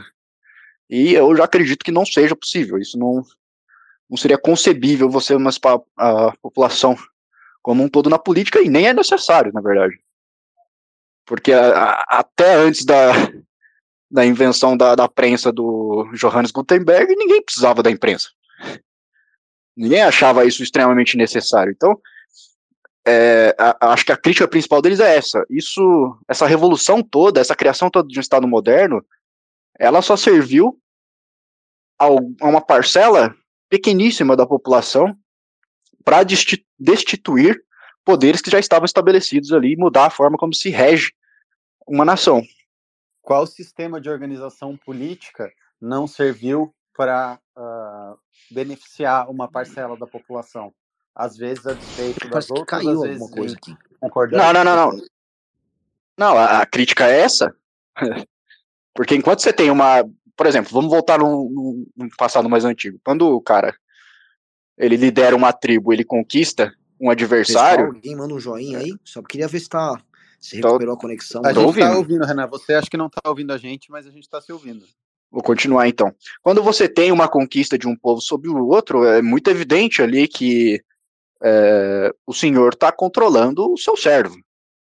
A crítica marxista aqui no caso é que os iluministas eles prometeram que haveria uma emancipação da, da sociedade como um todo. Essa é a promessa do iluminismo. Essa é a participação de todos nos direitos universais e na democracia. E é o que não houve. Pessoal, entendeu? Bom, acho que caiu aqui a Space. Estamos uh, ouvindo, Vamos Renan. encerrar então. O, o Renan, aqui tá escutando normal. É, aqui tá todo mundo normal. Foi você, só o Elon Musk que tá querendo te derrubar. Mas, tu, tu, entendeu o que eu tô dizendo? É, é, a diferença é essa. A diferença é que o, o iluminismo burguês é a crítica marxista que eu estou descrevendo aqui, a crítica do, principalmente do Habermas. Uhum. Ele vem, ele vem para destituir o poder estabelecido com um argumento moral de que ele é um, um, um Estado opressor e que todo mundo tem um direito universal e todo mundo deve ser é, participativo na, na, na forma de exercer o poder. Que era um pouco, Só que a, então, que era um pouco aquela visão kantiana de que a razão é, exato. elevar todos os homens ao saperialdi, né? É, se todo mundo tem a capacidade de entender e aplicar os imperativos categóricos, então todo mundo tem a possibilidade de participar da, do mundo ético, né, do reino dos valores do ser humano. É isso que tornaria o ser humano é, dotado de direitos universais.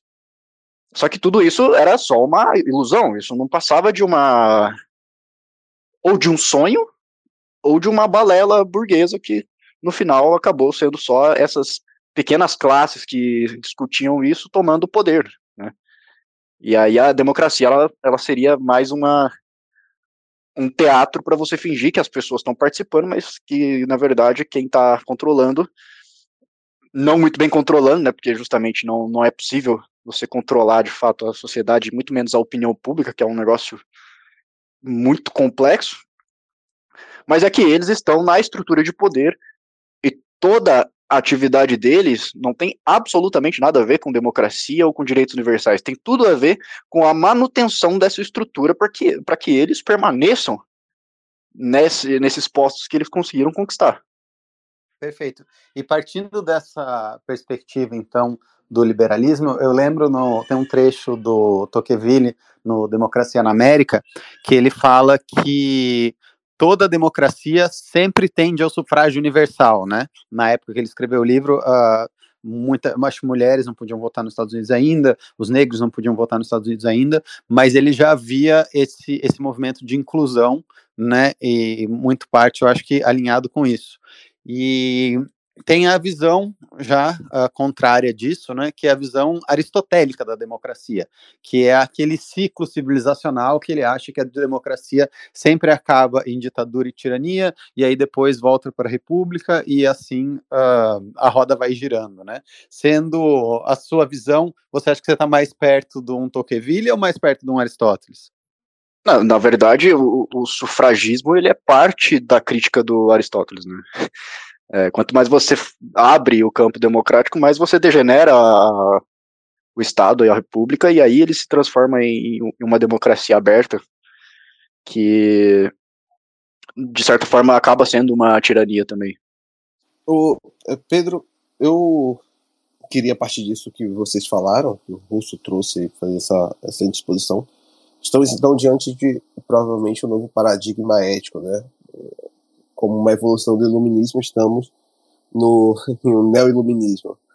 E eu queria perguntar para Amanda, como mulher, como que ela vê dentro desse paradigma ético novo uma perspectiva de, por exemplo, é, de, a perspectiva do ser mãe e do ser mulher em, em, uma sociedade onde a própria infância está ameaçada, o próprio conceito de infância, né, e de crianças estão ameaçados por essa nova ética que sexualiza e tenta tra transexualizar as crianças. Excelente pergunta. Eu acho que a Amanda caiu, ela tá tentando voltar. Eu mandei um invite aqui para ela, para ela voltar. Quando ela voltar, ela responde, a gente pergunta de novo se ela Oi. não estiver ouvindo. É, eu tive que sair aqui como, como oradora, consegui ouvir Aí foi, como, como foi. ouvinte, eu estava conseguindo, quando eu estava como oradora, eu não consegui ouvir nada que vocês estavam falando, estava bem complicado mesmo aqui a conexão hoje. É, bom, vamos lá. Uh, eu não tenho filho, acho que o Pedro é, deve estar tá com bastante medo, né, de ter uma, um neném. Eu acho que hoje em dia a gente tem até um pouco de, de medo de, de, de, ter filho por conta de tudo isso. E, e isso, eu estava até pensando agora em tudo que vocês estavam falando, é tudo muito recente, né? Se a gente for pensar, enfim, na minha infância, na infância de vocês, não, esse te, não, não existia esse tema, né? Isso não era algo, algo latente, algo que, que, no, que nos preocupasse. Acho que o que dois, três anos que isso está acontecendo, né? É, e a, isso está acontecendo hoje nas escolas no Brasil, né? Várias amigas falaram que filhos já chegaram assim falando, mãe, mas é, eu posso no banheiro, no outro banheiro de menino e de menina, enfim. E aí você liga no Netflix, tá? Então isso está em, em todas as partes da sociedade, né? Está na escola, desde a escolinha Uh, tirando as escolas que têm ali já uma, um perfil mais religioso, mas as escolas, uh, tanto públicas quanto até particulares, as escolas mais moderninhas, algumas escolas bem caras aqui em São Paulo também, já estão mais uh, tranquilas em relação a isso. Então, você vai ver isso na, nas músicas, você vai encontrar isso na escola, você vai encontrar isso uh, né, nos Estados Unidos, por exemplo, no mercado, na Target, que criou um setor todo uh, para falar uh, desse assunto. Então, assim, eu não sei hoje em dia assim como uma mãe pode realmente blindar o filho de tudo isso. É um desafio, assim, é, terrível, né? Se eu tivesse um, um, um, filho, acho que até o Pedro pode até dar, assim, sei lá, relatos de, de, da vida como ela é, né? Do que ele, enfim, até se planeja quanto a isso. Porque esse é um problema novo, é um problema muito novo. A gente não, não tinha isso há, há 10, 15, 20 anos atrás. É uma, é uma sacanagem, né? Eu até fui na Target aqui, eu fui procurar as roupinhas de criança LGBT que eu vi nos vídeos. Eu não achei, eu achei as roupas de adulto, mas as roupinhas de criança eles tiraram de linha, acho que muito por conta do problema que deu da Budweiser, né, da Bud Light. Então eu não achei, eu até queria ir lá e filmar, enfim, e fui procurei, fui umas três já, Uh, não achei mais as roupinhas de criança. É que parece também Mas... que algumas pessoas entraram, invadiram e começaram a é, jogar fora, colocar no chão, falaram que iam queimar, então teve esse movimento também. Acho que por isso que também, tiraram. Também.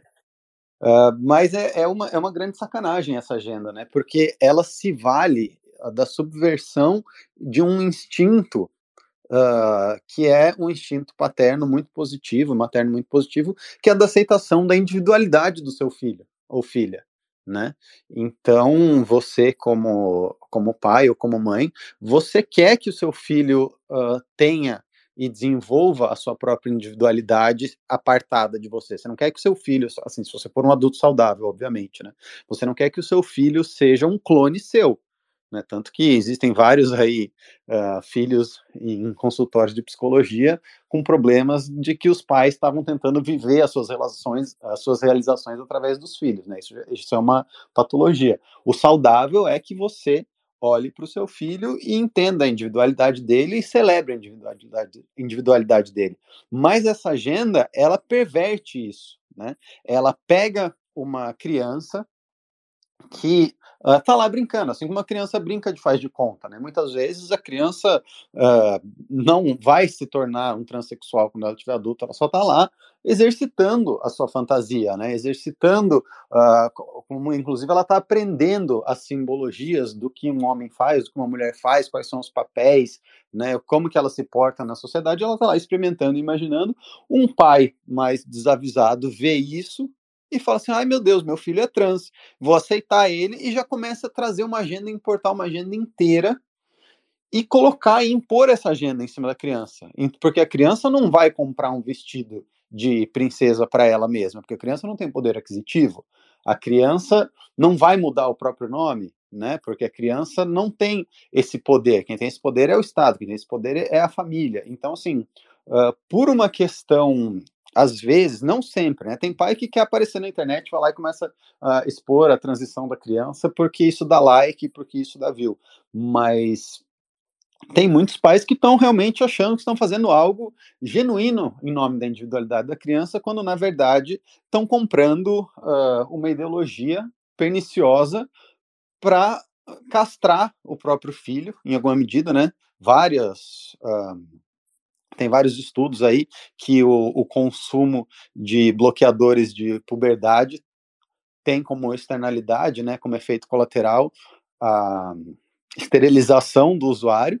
Então, na verdade, o cara está fazendo um puta mal para a criança, um puta mal para o filho, achando que está abafando, achando que está sendo super legal e cuidando do filho. Então, eu acho que a maior sacanagem dessa agenda é essa, que ela se vale de um. E por isso que ela é tão. Uh, Perigosa. Assim, tão eficaz. Não, tão eficaz, porque ela se vale de um instinto paterno e materno muito positivo e perverte isso e o pai muitas vezes acha, a mãe muitas vezes acha que está fazendo uma coisa super bacana para a criança, quando na verdade está aumentando o índice de suicídio da criança consideravelmente, né? As estatísticas mostram aí que pessoas que uh, entram nesse tipo de terapia têm o nível de suicídio aumentado exponencialmente, desvia muito da norma. Uh, vai ser uma pessoa que, se ela fizer cirurgia de transição de gênero, vai ter várias complicações. Uh, a expectativa de vida reduz muito, você vai ser uma pessoa que vai ficar tendo que tomar hormônio para o resto da vida, então tem todos os efeitos colaterais, né? Uh, como se você fosse quase um, um alterofilista, assim, que fica tomando muito hormônio, então tem problema cardíaco, você tem vários tipos de uh, externalidades, e essa que eu acho a grande sacanagem. Como proteger uma família disso? Assim, uh, buscando outros sistemas de crenças e valores que são refratários a esse tipo de ideologia. Né? Então, as religiões são, ou ideologias políticas são, e trabalhando isso dentro da sua família como regras da casa mesmo e criando o seu, como o Renan falou ali, não sei se foi o Renan que falou, mas buscando um pouco dessa questão de ser pater familias mesmo, de definir os limites da sua família, os valores da sua família e a cultura intrafamiliar. É isso, eu joguei no Google é, como identificar que seu filho é trans. E é absurdo que o próprio Google joga. Ele fala que uma criança a partir de três anos realmente já pode ter lastros e que o pai tem que ficar atento. Só que esses lastros, eles são muito. É, Não, é, é, é mais ridículo que isso, né? Amanda. Pelo, pelo amor de Deus, a, o Harvard so, soltou um vídeo, acho que foi o Instagram de Harvard que soltou um vídeo que falou que já tem criança que começa a se identificar como trans intrauterina. Tipo assim, criança não tem nem, nem linguagem ainda, nem sabe nada. Depois eles apagaram, eles soltaram essa baboseira. Ah, tipo assim, é, é uma universidade de Ivy League, não é sei lá, a Universidade do São Zezinho do Estado que soltou, sabe? Harvard soltou no Instagram uma acadêmica falando que existem crianças que começam a se identificar como trans e intrauterina. Tipo assim, é uma baboseira sem tamanho. E esse não. seria o único caso que ela não apoiaria o aborto, inclusive. Não, Provavelmente. Oi, o, que, que você viu, o que, você viu no Google da lista? Não, assim, não, impressionante. É, e aí os pais, realmente, se você não tem uma base, você começa a ficar preocupado. Porque imagina, você é um pai, sem muita instrução, mas enfim, se, gente, criança, às vezes, enfim, pega a boneca, pega alguma coisa, aí você começa a ver essa agenda, você começa a ver que na parada gay existe, a crianças trans existem, e aí você começa a, a consumir de vários, e, e, isso é o perigoso, né, porque não é uma fonte, você começa a consumir de várias fontes, você começa a consumir no Netflix, você começa a consumir numa música, você começa a consumir na televisão, você começa a consumir na política, principalmente, né? Então isso dá um projeto de lei, então você começa a ver no jornal quanto a isso. Aí você fala, nossa, será que meu filho é isso? E você joga no Google e o Google fala que não, a partir dos três anos você já pode ter isso. E são coisas super subjetivas, porque criança é uma criança. Né? Bom, enfim, eu acho que assim, a frase que mais é, é boa aí foi a frase do Guto, né? Criança trans é igual gato, gato vegano, né? Que a gente sabe quem que tá dando a ração aí. Então, enfim, eu acho que o grande debate é, a gente falou bastante do, de toda essa história, de como a gente chegou, mas agora como enfrentar isso, né? O que a gente pode fazer, enfim, enquanto agente político, enquanto projeto de lei, enquanto, enfim, comunicador, eu acho que jogar isso daí também para ver o que a gente pode fazer enquanto sociedade, né, para combater essa atrocidade. Perfeito, não, essa, essa frase do, do Guto realmente deu o que falar, né, que em alguma medida é perto daquilo que eu estava falando, quem toma as decisões, as decisões de compra, as decisões de tratamento são os pais no fim do dia, né?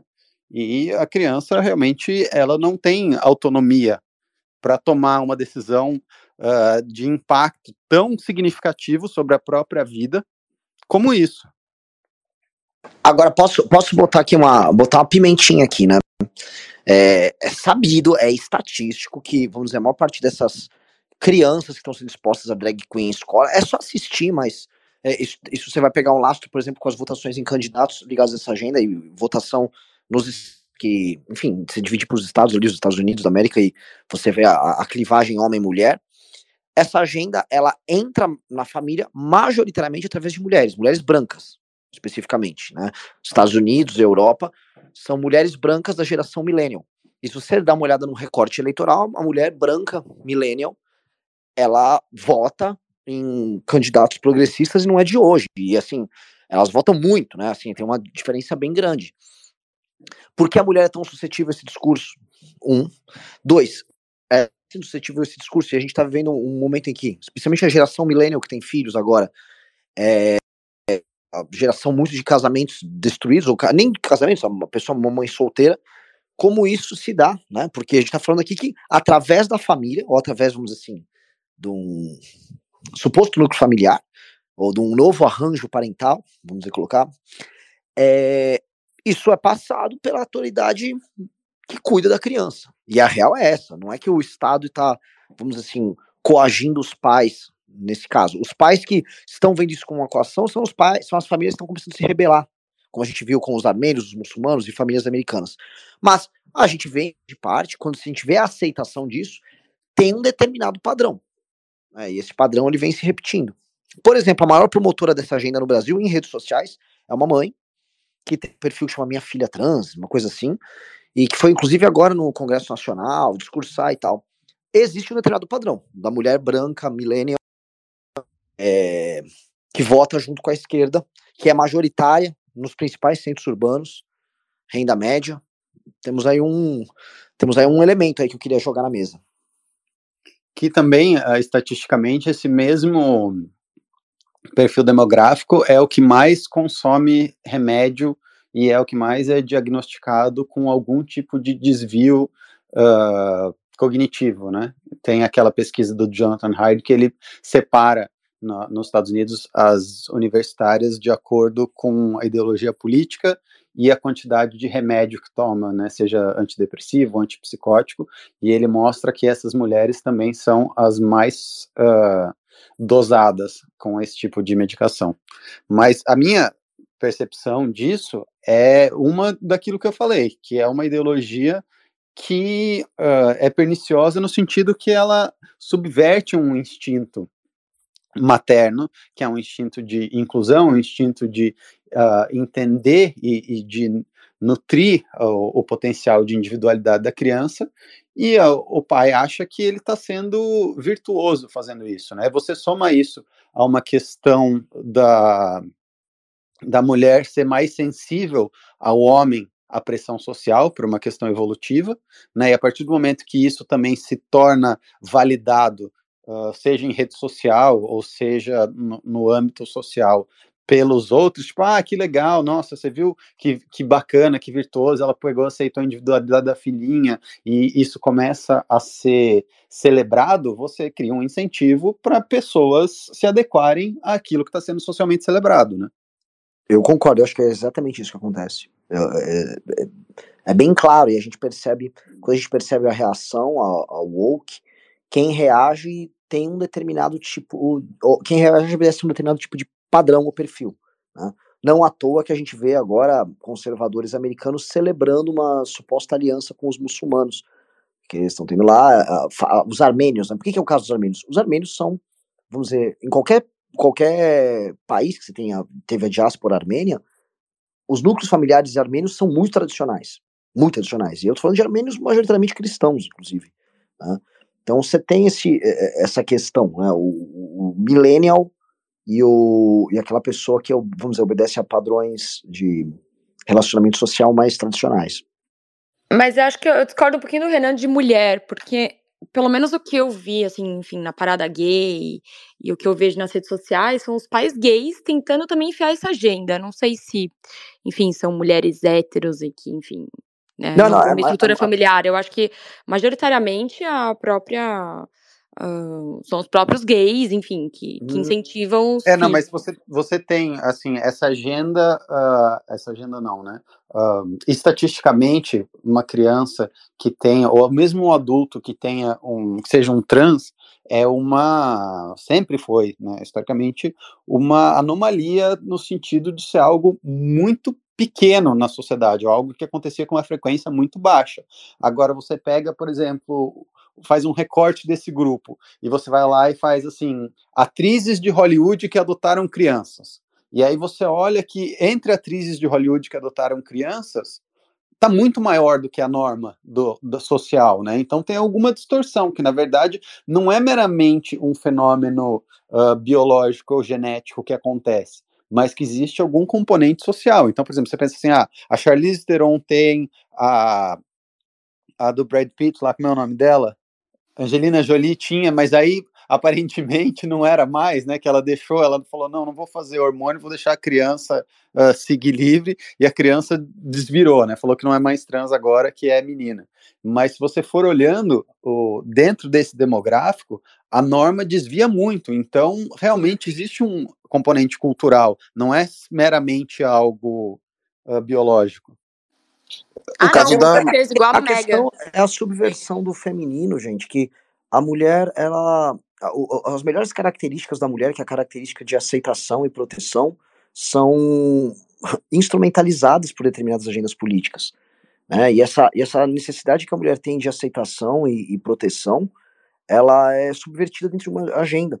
Né? A ponto, assim, o, o exemplo mais engraçado, a gente, obviamente, eu não quero levar isso para casos absurdos, porque a gente tá, senão fica sempre usando, a gente fica usando exemplos anedóticos e, e fica preso na propaganda. O problema é que essas pessoas se comportam como propaganda. É estatisticamente, estatisticamente impossível a Mega Fox ter três filhos com disforia de gênero. Sim. É estatisticamente impossível os três filhos da Megan Fox é, serem, serem meninas. Serem virar menina. Entendeu? É, é patético. Então, obviamente que eles não têm disforia de gênero.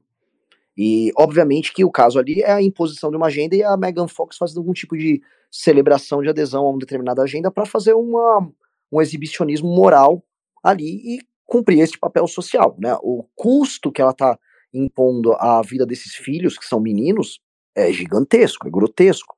Né? Os meninos ali foram utilizados como, vamos dizer, um, uma, uma bandeira para ela fazer essa celebração narcisística dela. É, no, bonito, no, no né? filme Bruno, né, quando ele vai na, na África e adota um bebê como se fosse um acessório, né? Basicamente é isso que ela está fazendo. Ela está usando os filhos como um acessório uh, de marketing da carreira dela. Exato. Eu, eu, não vou falar punido, o nome do né? artista, né?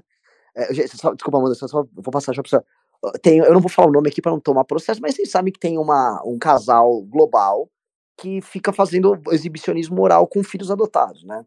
E, é, e assim, é o tempo todo, a ponto de assistir filmes e ficar chorando para mostrar que, olha só como eu estou aqui com essa determinada agenda B ou C.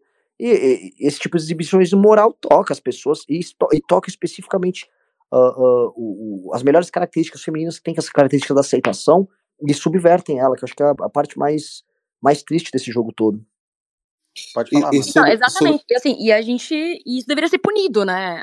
Aí que tal? Tá, quando, enfim, eu trouxe a parte de. Tá, esse é um problema. O que a gente, de repente, pode fazer, né? Enquanto agente político, enquanto comunicador, enquanto sociedade. Né? O, o caso da Megan, por exemplo, deveria ser punido, né? Porque, enfim, deveriam fazer algum estudo, deveria ter alguma coisa que é, tivesse uma punição, porque isso não é normal. Né? Assim como você não pode deixar seu filho passar fome, você também não pode impor uma agenda ao seu filho se não for uma coisa biológica, se não for uma coisa de saúde realmente, né? Porque isso aí, nitidamente, é uma, é uma celebração pessoal. Então, aí que tá o ponto, né? O que a gente pode fazer enquanto sociedade, enfim. Sim, pra... Só que aí tem, tem, tem, tem que tomar cuidado com isso, porque existe uma perversão desse discurso, né? Então. Que, que, também a esquerda vira e fala assim: ah, não, realmente, você não pode doutrinar a criança na sua religião, por exemplo. Que já vi muito um, influencer de esquerda, né, e, e, teórico de esquerda defendendo que você uh, ensinar o seu filho a ser evangélico, ensinar o seu filho a ser uh, cristão ou muçulmano ou qualquer coisa que seja, é um tipo de uh, ideologização infantil também. Né? Então, nesse sentido, existiria uma equivalência entre uh, o que a Megan Fox faz e o que um pai evangélico faz ao levar o seu filho para a igreja. O que é um absurdo, mas uh, existe esse outro lado também. Mas esse é o limite, gente, que a gente vai chegar ao limite do discurso liberal. Porque veja só, outro dia, sabe, o, o as premissas do, do, discurso liberal são utilizadas contra pessoas que ah, pregaram um determinado, que pregaram liberalismo. Imagino que esse liberalismo se dava mediante um consenso, não se não um consenso, mas vamos dizer um acordo geral de, através de determinadas normas sociais, vamos dizer valores morais, um conjunto ético-moral que dê validade àquela sociedade dentro de um sistema normativo uh, dentro do Estado liberal, né, colocando nesses termos. É, isso começou a se derreter e as sociedades elas se derreteram que você não tem mais nem esse sistema moral e ético comum a todos. Né, as pessoas começam a, vamos dizer, a, a essa multiplicidade, a esse conflito interno. O ponto é, essa crítica, eu lembro que assim, o, o, o, o discurso liberal, vou pegar um discurso bem bobo, né, mas a crítica liberal do tipo, ah, não gostou, troca de serviço, existe a liberdade de mercado tal. Quando as redes sociais começaram a, a efetuar censura contra figuras dissidentes da direita, tanto aqui quanto nos Estados Unidos, a resposta da esquerda sempre foi: ué, é o livre mercado. Mesma coisa vai ser dita para: ué, vocês estão reclamando o quê? A família decidiu. Foi uma decisão familiar. Vocês não acham que a família tem que decidir? A família não decide a religião dos filhos? Por que, que a família não pode decidir a ter uma, um, um desenho, vamos dizer, de diferente? Porque essa nova construção é, familiar não ortodoxa, vamos dizer assim, não possa fazer dessa maneira, né? E digo, quem são vocês para dizer o que é certo ou errado nisso? Porque no final do dia, né, o que eu vou falar aqui é, é uma coisa que eu debati com o Ricardo no MBL News. No final do dia, esses tratamentos de, tra de transição, eles vão, a técnica vai evoluir nesse sentido, e tudo que a gente está vendo como traumático pode ser que deixe de ser traumático. Outra coisa, nem essa agenda ela funciona não culminando necessariamente numa transição é, é, vamos dizer, como é que eu posso colocar aqui? Dramática, através de uma cirurgia, a gente está vendo demais essas cirurgias horrorosas, ou mesmo essa transição baseada em tomar hormônio. Simplesmente a pessoa, ela fica oscilando dentro desse, ah, qual é o seu gênero? A menina tá com cabelo azul, ah, eu sou eh, Delo e Dilo, e a pessoa fica vivendo essas ficções e ela se adapta dentro de uma sociedade que naturaliza isso, sem precisar tomar hormônio, nem fazer nada. E que impõe essa, vamos dizer, essa. Não é que impõe, mas normalizam nessa sociedade um determinado tipo de comportamento é, de relação com o próprio corpo e com o sexo diferente. Que é o que eu acho que essa agenda está levando a em. Dizer, qual, qual, é a entrega em grande escala disso? É esta. Tá, há, há, há uma diferença. E, pô, assim, eu trabalho, a gente trabalha no MBL com juventude. A gente vê isso. Não é igual, eu sou, que sou millennial, não sei se eu sou geração X, millennial, mas não é igual a, a juventude da minha geração como, for, como é a juventude atual. Essa, essa questão da, dessa fluidez, é, essas barreiras, vamos dizer, entre sexo, né, entre características e a expressão dessas características sexuais das pessoas na identidade delas, essas barreiras estão sendo muito quebradas, muito quebradas, e você tem pessoas que sem precisar fazer transição chegam nisso. O que, que eu quero dizer? Eu quero dizer que isso é muito mais complexo, muito, isso é bastante complexo e muito difícil de lidar, porque é, os casos em que vai redundar em transição através de hormônio são bem mais raros, mas vão acontecer. E os casos com cirurgia ainda muito raros. Vamos dizer Sim, assim, e o... essas pessoas que sempre isso vão ser reificadas pela, pela, pela, pela criação que eles têm. Então, eu, eu acho que isso, na verdade, o, o próximo passo disso é muito pior, né? Que você está falando de uma sociedade que está migrando justamente para um ambiente virtual, e num ambiente virtual uh, você mudar a sua sexualidade tem custo zero, né? Basta você ir lá, perder cinco minutos, criar seu avatar, ele pode ser homem, pode ser mulher, pode ser cachorro, pode ser qualquer coisa, e aí existe uma desvencilhação total entre a sua biologia e como você se projeta no mundo, né? Então eu acho que é, é, muito pior nesse sentido. Se você for entrar por essa linha, na verdade a, a dissolução do, do lastro, né, como o Russo colocou aqui, do nominalismo entre o que eu sou e o que é a minha representação, está indo para uma coisa muito mais absurda e violenta. E vai chegar em um, é, é, em um ponto, lembro aqui um, um insight que vi certa vez, sobre quando estava aquela discussão que o Felipe Neto estava querendo trazer pro, levar ao Brasil sobre uma constituição federal voltada somente para a vida digital. A internet, sim. Isso. E, e, eu vi um insight que eu achei muito bom, que é o seguinte: é, o que o Felipe Neto está propondo, na verdade, é o, como se fosse assim: você vai, você vai criar primeiro o paralelo, que é uma constituição para a vida virtual, que essa constituição da vida virtual vai se tornar a constituição única. Porque a própria vida em si, ela está se tornando cada vez mais virtualizada. Então, essa, é, você vai fazer uma, uma constituinte sem constituinte. Entende?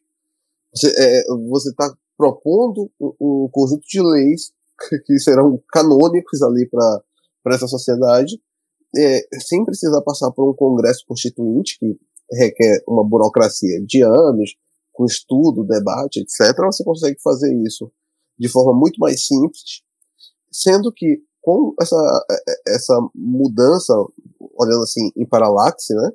É, primeiro é você sai da, você faz um, um salto para a vida digital e a, a, vida digital não é mais, não será mais é, reflexo da, da sua vida física, né? Desse plano físico.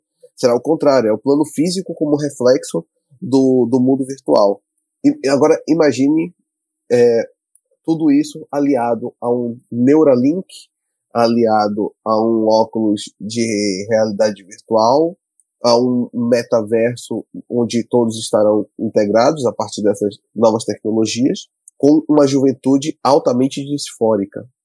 Então você tem uma juventude cada vez mais disfórica, que busca, na sua individualidade extrema, a, a partir da, da romper com a própria carne, né? E, e é de fato você arrancar, na, você realmente está arrancando um pedaço da sua carne, é, de forma literal aí, é, conseguindo projetar isso para uma vida virtual que se torna o é, que reflete agora para qualquer aspecto da sua vida. Um caso, como a gente estava falando mais cedo sobre a questão de, de migração, como só para poder fazer esse pequeno paralelo. Diversos países estão ab abrindo vistos para a questão do nômade digital. Né? Você que é nômade digital tem portas abertas em qualquer país do mundo praticamente hoje. Porque ele entende que o seu trabalho ele, ele gera um valor que fronteira nenhuma consegue é, prender. Agora vamos tentar mais uma vez é, fazer aqui um, uma, uma mutatis mutandis, vamos tentar colocar isso para a vida privada. Você hoje consegue ser esse nômade também na sexualidade, né? Você tem essa capacidade de ser um nômade e fazer uma, um, um percorrer certas uh, distâncias de identidade que antes pareciam uh, você parecia estar sempre margeado, você tinha toda uma margem ali a te colocar uh, limites, e você perdeu esse limite, se tornou um nômade, e que o mundo se abre para você falando o seguinte: há toda essa possibilidade aqui, e tudo que te foi ensinado até agora apenas te oprime e apenas te violenta, porque qualquer tipo de limitação é uma violência dentro dessa, é, dessa ideologia. Não à toa, tem uh, alguns autores que dizem que dentro dessa perspectiva que você tem a, a própria morte da lógica religiosa, da, da lógica da autoridade é, política, né? Você tem um novo tipo de é, um novo tipo de religião, que seria o ecumenismo, que é exatamente esse tipo de salada salada salada mista de religiões. E você tem isso também hoje na sexualidade. Tudo é tudo, tudo na nossa vida é ecumênico, tudo na nossa vida é uma conjunção de pequenos de, de pequenas características de, de, de várias sexualidades ou religiões, onde nós tentamos criar Frankensteins à nossa imagem e semelhança. É uma cauda longa, né? Uma cauda longa de sexual agora e identitária, onde cada vez mais as pessoas podem ficar compondo a, a personalidade como se fosse um, um, grande shopping center de individualidades. E, e, é, e de fato estamos assim passando no, no hortifruti da, da sexualidade, né? E, e esse é um momento meio que de expurgo de tudo isso, de assim você é, você vê essa, essas lideranças LGBTs estão quase que exorcizando seus demônios, expulsando tudo isso, gritando cada vez mais alto, porque eles veem realmente uma possibilidade como nunca antes de poder falar tudo o que quer falar, de pregar as coisas mais abjetas e absurdas e ainda é, serem condecoradas por isso. Há um prêmio para isso. Quanto uh, mais baixo você joga, mais premiado você é.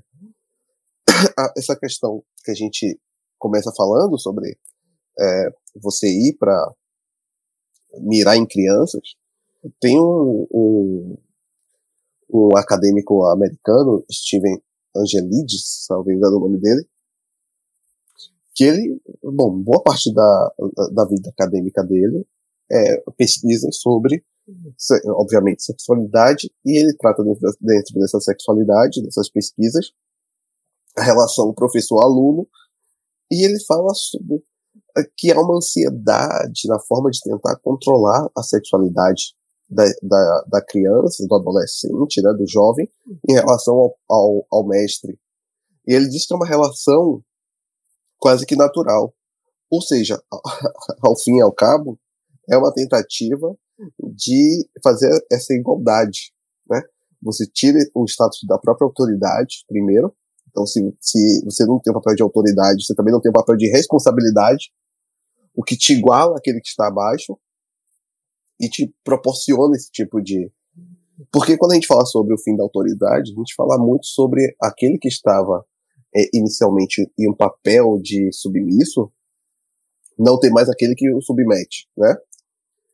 Mas também a gente está falando sobre o fim da responsabilidade daquele que era o, o que, que, exercia o papel de autoridade. Esse também está salvo dessa, dessa responsabilidade. Fardo, e, né? Sim. É, e, e, assim, você tirou esse fardo dele e ele pode aproveitar disso de diversas formas. A, até porque, ainda que você retire a, a autoridade de forma assim. Uh, pronto, não temos hierarquias aqui de forma. Uh, não está na lei, nada disso, na nossa organização não tem. Lideranças se impõem, né? Elas se impõem aos outros. Lideranças são, são geralmente nós enxergamos aquele que é líder. Se não somos nós, nós enxergamos quem é que tem essa característica. É, então ele tem, de qualquer jeito, uma capacidade de imposição sem a responsabilidade da liderança. O que cria essas distorções. E aí você vê tendências pedófilas. Se, ah, eu não queria usar essa palavra porque eu acho que pode derrubar, enfim, tendências P é, se aproveitando de toda essa esse amálgama para poder avançar sua, sua agenda. O próprio caso do, do John Money, não sei se vocês conhecem, não sei se Orlando você já ouviu falar nesse caso, o russo acho que caiu, mas você já ouviu falar nele, num, num médico que chama John Money, é um médico uh, dos anos 70, se não me engano, né, que foi é, esse caso dele, de sei quem é. Dois, dois gêmeos e um gêmeo, acho que durante a circuncisão, Uh, o médico que estava fazendo a circuncisão errou e cortou o pênis do garoto fora os pais levaram ele nesse sexólogo, né, que era um cara preeminente da época, e ele falou: não, vamos criar o garoto como menina, né? O garoto não tem o pênis, nós, a gente vai criar o garoto como menina. Ele foi um dos responsáveis, não foi o grande responsável, mas foi um dos responsáveis por esse alargamento do, do sentido de gênero, né, de, do descolamento do sexo biológico. E ele criou, então, a, a despeito, os pais né, confiaram na, na palavra do, do, médico, da autoridade, e ele criou esse garoto, então, como menina, através da infância inteira. Uh, escreveu um livro sobre isso, que foi também muito condecorado, muito premiado. Depois, esse garoto acabou cometendo suicídio, né, acabou se matando, teve vários traumas, e aí foram descobrindo que, na verdade, ele abusava desses garotos, ele fazia os gêmeos. Uh, fazerem atividade, simularem atividade sexual também para ensinar o garoto a ser menina. Então foi um cara assim completamente perturbado, mas é um dos grandes uh, responsáveis por esse entendimento de que o gênero é também um papel social e, e todos esses desdobramentos malucos começam na cabeça do, de um cara como esse, assim. Então são, uh, são teses que têm realmente vários intelectuais envolvidos em coisas uh, complicadas em relação à criança que são uh, fontes dessa da ideologia que acaba culminando nesse tipo de coisa. E eu, eh, você falou sobre a questão agora da, de que houve abusos e tal. A, a, a alcunha de pedowood, por exemplo, para Hollywood, ou as histórias sobre é, abusos sexuais e assédios é, na indústria, na indústria cinematográfica e musical americana, antecedem muito o próprio fenômeno woke, certo? É algo de muitos anos, décadas e décadas. E você percebe que é, pessoas que passam por abusos sexuais, enfim, desenvolvem certos problemas. E entre esses problemas, algumas pessoas passam por, por tem, desenvolvem disforia de gênero, etc. É o caso da Ellen Page. A Ellen Page recentemente deu uma entrevista falando que foi abusada por dois homens e uma mulher enquanto era adolescente lá em Hollywood. É, produtores e atores abusaram dela e hoje ela se chama Elliot Page. Você tem um grande caso de, de se for pegar o recorte de transexuais e for tentar fazer esse tipo de levantamento, vai ver que há uma, uma grande quantidade de pessoas que sofreram abuso. E aqui a gente chega em um ponto que é, é o comportamento degenerado de um determinado grupo da sociedade que está em evidência gera patologias. Como forma de autoproteção, não estaria essa patologização de toda a sociedade com o, o, o empenho em espalhar essa agenda para todos, uma forma de naturalizar e encobrir essa própria falha né, que, que se cria pelo seu comportamento. Entende o que eu estou falando? Não sei se eu estou me fazendo é, se, eu, se, eu, estou sendo claro naquilo que eu, que eu, estou pensando. Mas que é mais ou menos assim, o, comportamento de uma, de uma elite midiática cria uma patologia, cria uma doença, cria uma, para, uma, uma parafilia. É, e aí, como, como uh, solução, é o alargamento dessas parafilias, dessas, dessas patologias para toda a sociedade, como se fosse uma espécie de naturalização daquilo mesmo que, que é que é no pecado original. Até porque isso é, isso é um processo que já vem se alargando, né? O entendimento de coisas que eram tidas como parafilias antes e são, são normalizadas, e isso é um, é um fenômeno que, que vem aumentando, né? Não é uma coisa que vem se, se reduzindo. Essa normalização. Sim a, gente tem. E você percebe que foram mudanças por, press, por, por pressões políticas. E a própria ideia de ciência, eu acho que a pandemia deixou isso a muito claro. vem depois, né? é, é, e a pandemia, a pandemia deixou isso muito, muito claro. Que a, a ciência e a, a, técnica científica, etc., né? a metodologia, são, são ao, ao fim, assim, ide, são ideologias.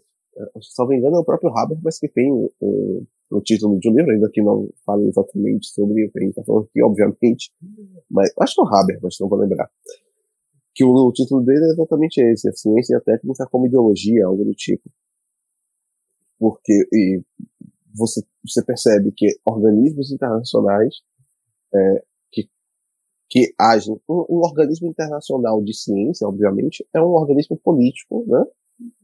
Sim, dogmático, né? Que, que, Exato. Que forja dogmas e depois a, as evidências que se virem adequar. É, as evidências vão se adequando aos dogmas criados. E, e uma forma de adequar é, é, essas evidências é, inclusive, impedindo elas de existirem. Um, um, um professor da, de uma universidade uh, inglesa, a Beth Spa University, um professor ele percebeu, ele queria fazer um trabalho sobre é, pessoas que estavam destransicionando, né? Que fizeram transição de gênero estavam fazendo o caminho contrário. A universidade não apenas o proibiu de fazer, disse não, você não vai fazer isso aqui, é, e como justificativa oficial disse que é porque era um tema politicamente incorreto, ou seja, a ciência é, também tem um viés politicamente é, correto, né? Há, uma política científica uh, a, a, ser seguida, é, e o suspendeu, o suspendeu. Então, uma forma de você adequar as evidências é impedindo elas de existirem.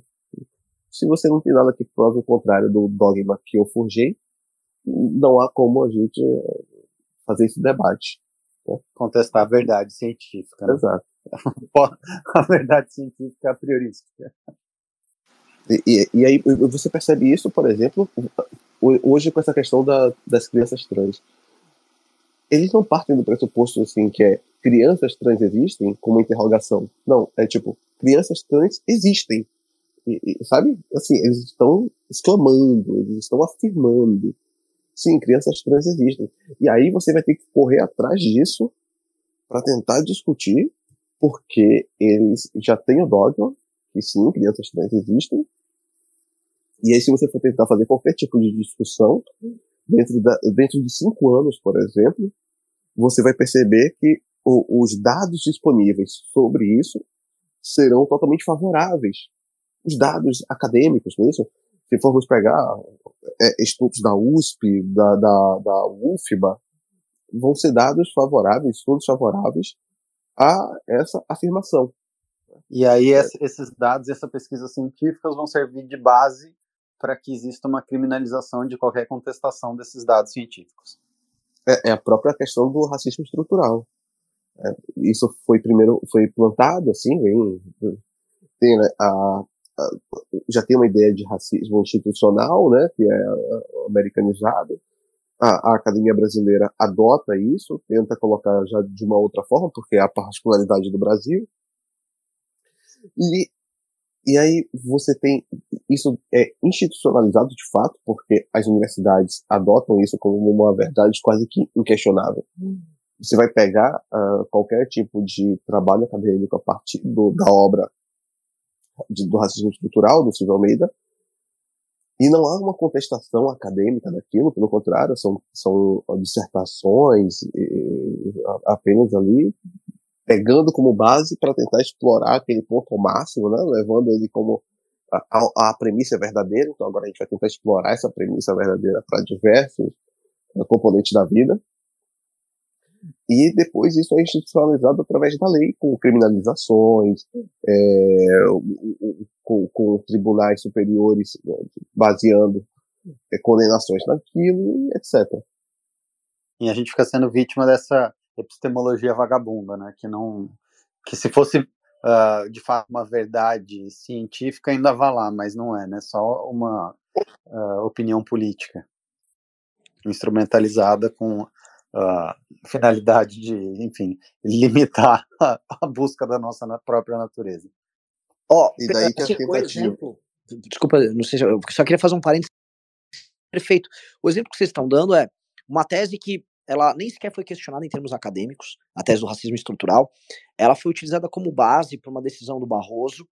É, ela foi usada como premissa, ela foi usada como fonte do direito para o Barroso, uh, vamos dizer, passar por cima da cassação de um vereador que é o Renato Freitas, lá de Curitiba, alegando que era racismo estrutural o fato de terem caçado ele por conta da invasão que ele fez a uma igreja. A Câmara de Curitiba decidiu fazer isso, e ele, ele dizia que ele estava combatendo racismo estrutural, e que também ele foi a vítima desse racismo estrutural, portanto, uh, isso deveria ser derrubado, e derrubou, e passou por cima, e honestamente, e foda-se. Né? E aí, eis o problema, né? Isso se naturaliza e o Barroso é um representante maior dessa perspectiva liberal no Brasil, esse, que é o liberal progressismo, que é a corrente dominante do liberalismo inteiro, né? E o, a questão racial, a gente percebe aqui no Brasil que ela causa, vamos dizer, nesse universo liberal, ela causa menos problema para haver o debate, mas ainda causa, do que essas questões uh, que envolvem sexualidade, porque essa questão que envolve sexualidade é uma questão que envolve também um debate moral, religioso, de outra ordem, né, que não é estritamente histórico barra acadêmico.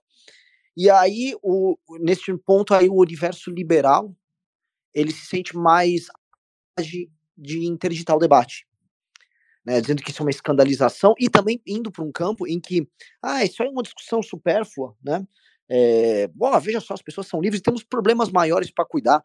Como se o desse debate moral ele devesse ser para as pessoas que, vamos dizer, mais se escandalizam com isso, que costumam estar na base da sociedade, é, como se a, elas não fosse permitido um debate moral, como se elas estivessem só tendo que cuidar, vamos dizer assim, de coisas concernentes à alimentação, isso é básico. Que, via de regra, é o discurso que é construído para evitar esse tipo de debate e intervir esse tipo de debate. Então, o discurso é como se, assim, o, o evangélico ele não tem o direito de fazer esse tipo de debate porque ele tem que cuidar do próprio esgoto antes, sabe? A ele não é permitido isso. É, mas e... os Estados Unidos está tá falando que vai sancionar lá o país da África, né? Em, alguma medida. é. foi, foi o que eu falei, né? A, emancipação ela é só para a classe burguesa que aconteceu. Né? Os caras que vão participar do debate público são só aqueles que é, tiveram participação na, na Revolução do Estado Moderno.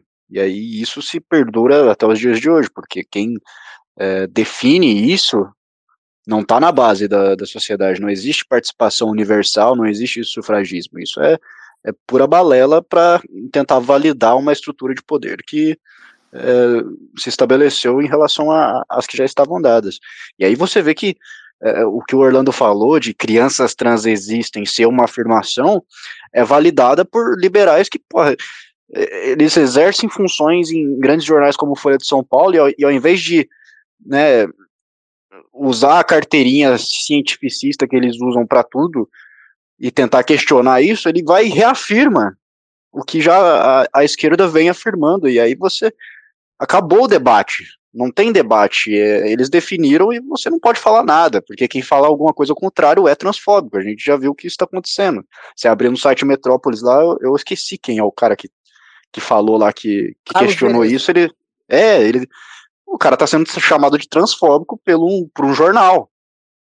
Literalmente, a, a imprensa está chamando o cara de transfóbico porque ele questionou a existência de crianças trans. Então, é, é aí que o liberalismo vai levar a gente. Eu, talvez no MBL eu seja um que puxa menos para a tendência liberal, eu puxo muito mais para outro lado, porque é para esse caminho que eles estão levando, é para você aceitar cada vez mais a, a agenda impositiva desses caras. Ao contrário do russo, eu vou pelo caminho mais liberal. É, desculpa, só, só, só, passar. O caso do Carlos Vereza, assim, a bola tá pingando para pintar um promotor e meter uma denúncia de transfobia e transfobia sendo equiparada à injúria racial, porque ela já é equiparada à injúria racial. Esse cara poder se ferrar lá, Léo Lins, tá?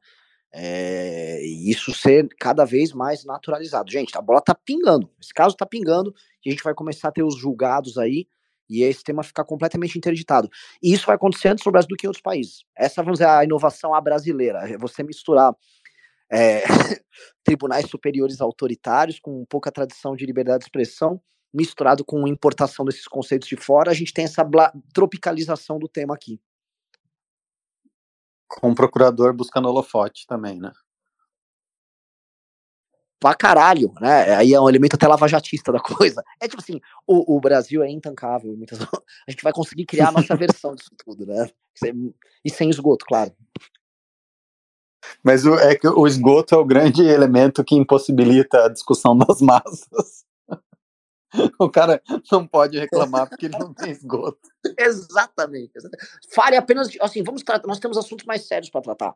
É, é, sempre isso. E os assuntos sérios nunca são tratados. Eles nunca são tratados.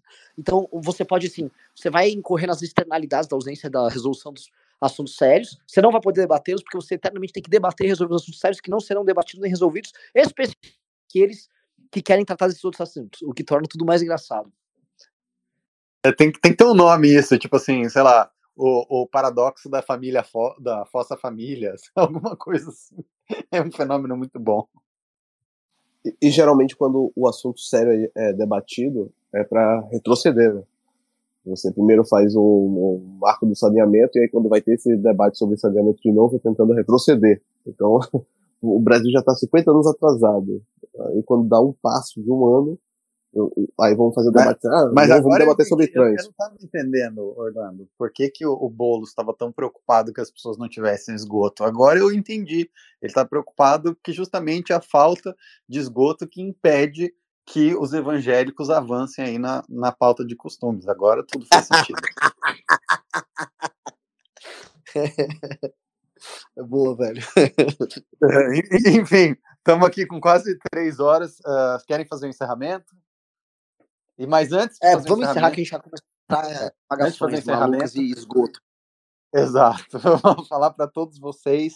Assim, se vocês gostaram, assinem a revista. A revista está muito boa, qualidade muito boa. Uh, e a gente tem, como vocês estão vendo, vocês estão acompanhando, eu já estou vendo várias pessoas aqui que já estiveram em todos os spaces, estão uh, crescendo esse debate com a gente. A gente tem um trabalho de formação intelectual para ser feito e assinar a revista, ler a revista, refletir sobre esses temas faz parte disso. Tem aqui no, nos comentários desse space o link do Telegram. Entrem lá, ou senão já vão e assinem a revista direto, que está muito boa. É, eu também faço aí o convite para todo mundo assinar a revista, entrar no Telegram. Quem quiser ler mais sobre é, esse assunto, entre no Telegram da revista Valete, que lá você vai ter acesso a dois textos é, exclusivos da revista e do clube, né? Um é o relatório do Complexo Industrial Transgênero, o outro é um texto exclusivo dessa uh, última edição da revista, é, que fala exatamente sobre a radicalização do movimento trans no, no, no mundo. É, agradecer a, ao Pedro, ao Renan, ao Russo, à Amanda, que veio hoje aqui junto com a gente, é, e também a todos vocês que, que nos escutaram. E é isso, me sigam aí no Instagram, dê o um joinha. Valeu. Bom, eu vou, eu vou despedir aqui também.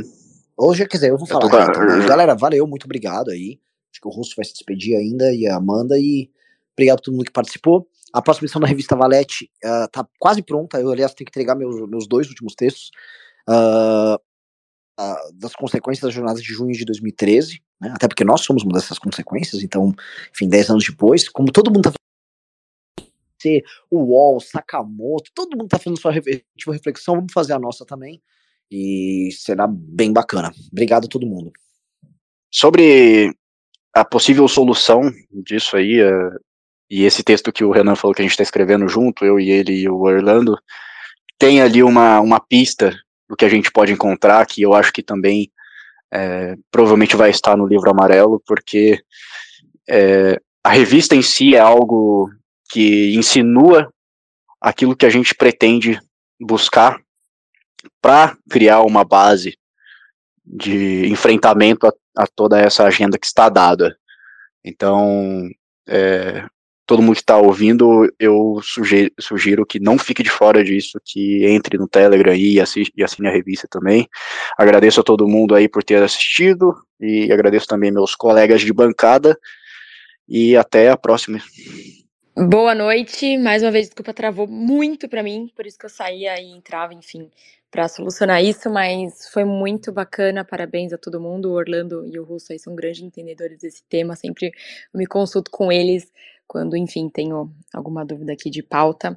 E eu acho que é isso, eterna vigilância e, e realmente debater e combater, e, enfim, e, e, mostrar a hipocrisia, né? Porque às vezes, quando a gente não mostra, aquilo parece normal. Então, eu acho que o nosso grande papel aqui é mostrar essa hipocrisia e fazer esse contraponto, visto que poucas pessoas têm coragem de mostrar esse absurdo e nós temos. Então, eu acho que é, é esse o recado. E boa noite e ótima semana para todo mundo. Vamos para cima. Perfeito. Com essa reflexão da Amanda, eu também concordo. Temos que ter coragem. E é isso, gente. Bom restinho aí de domingo para vocês e até semana que vem. Um abração.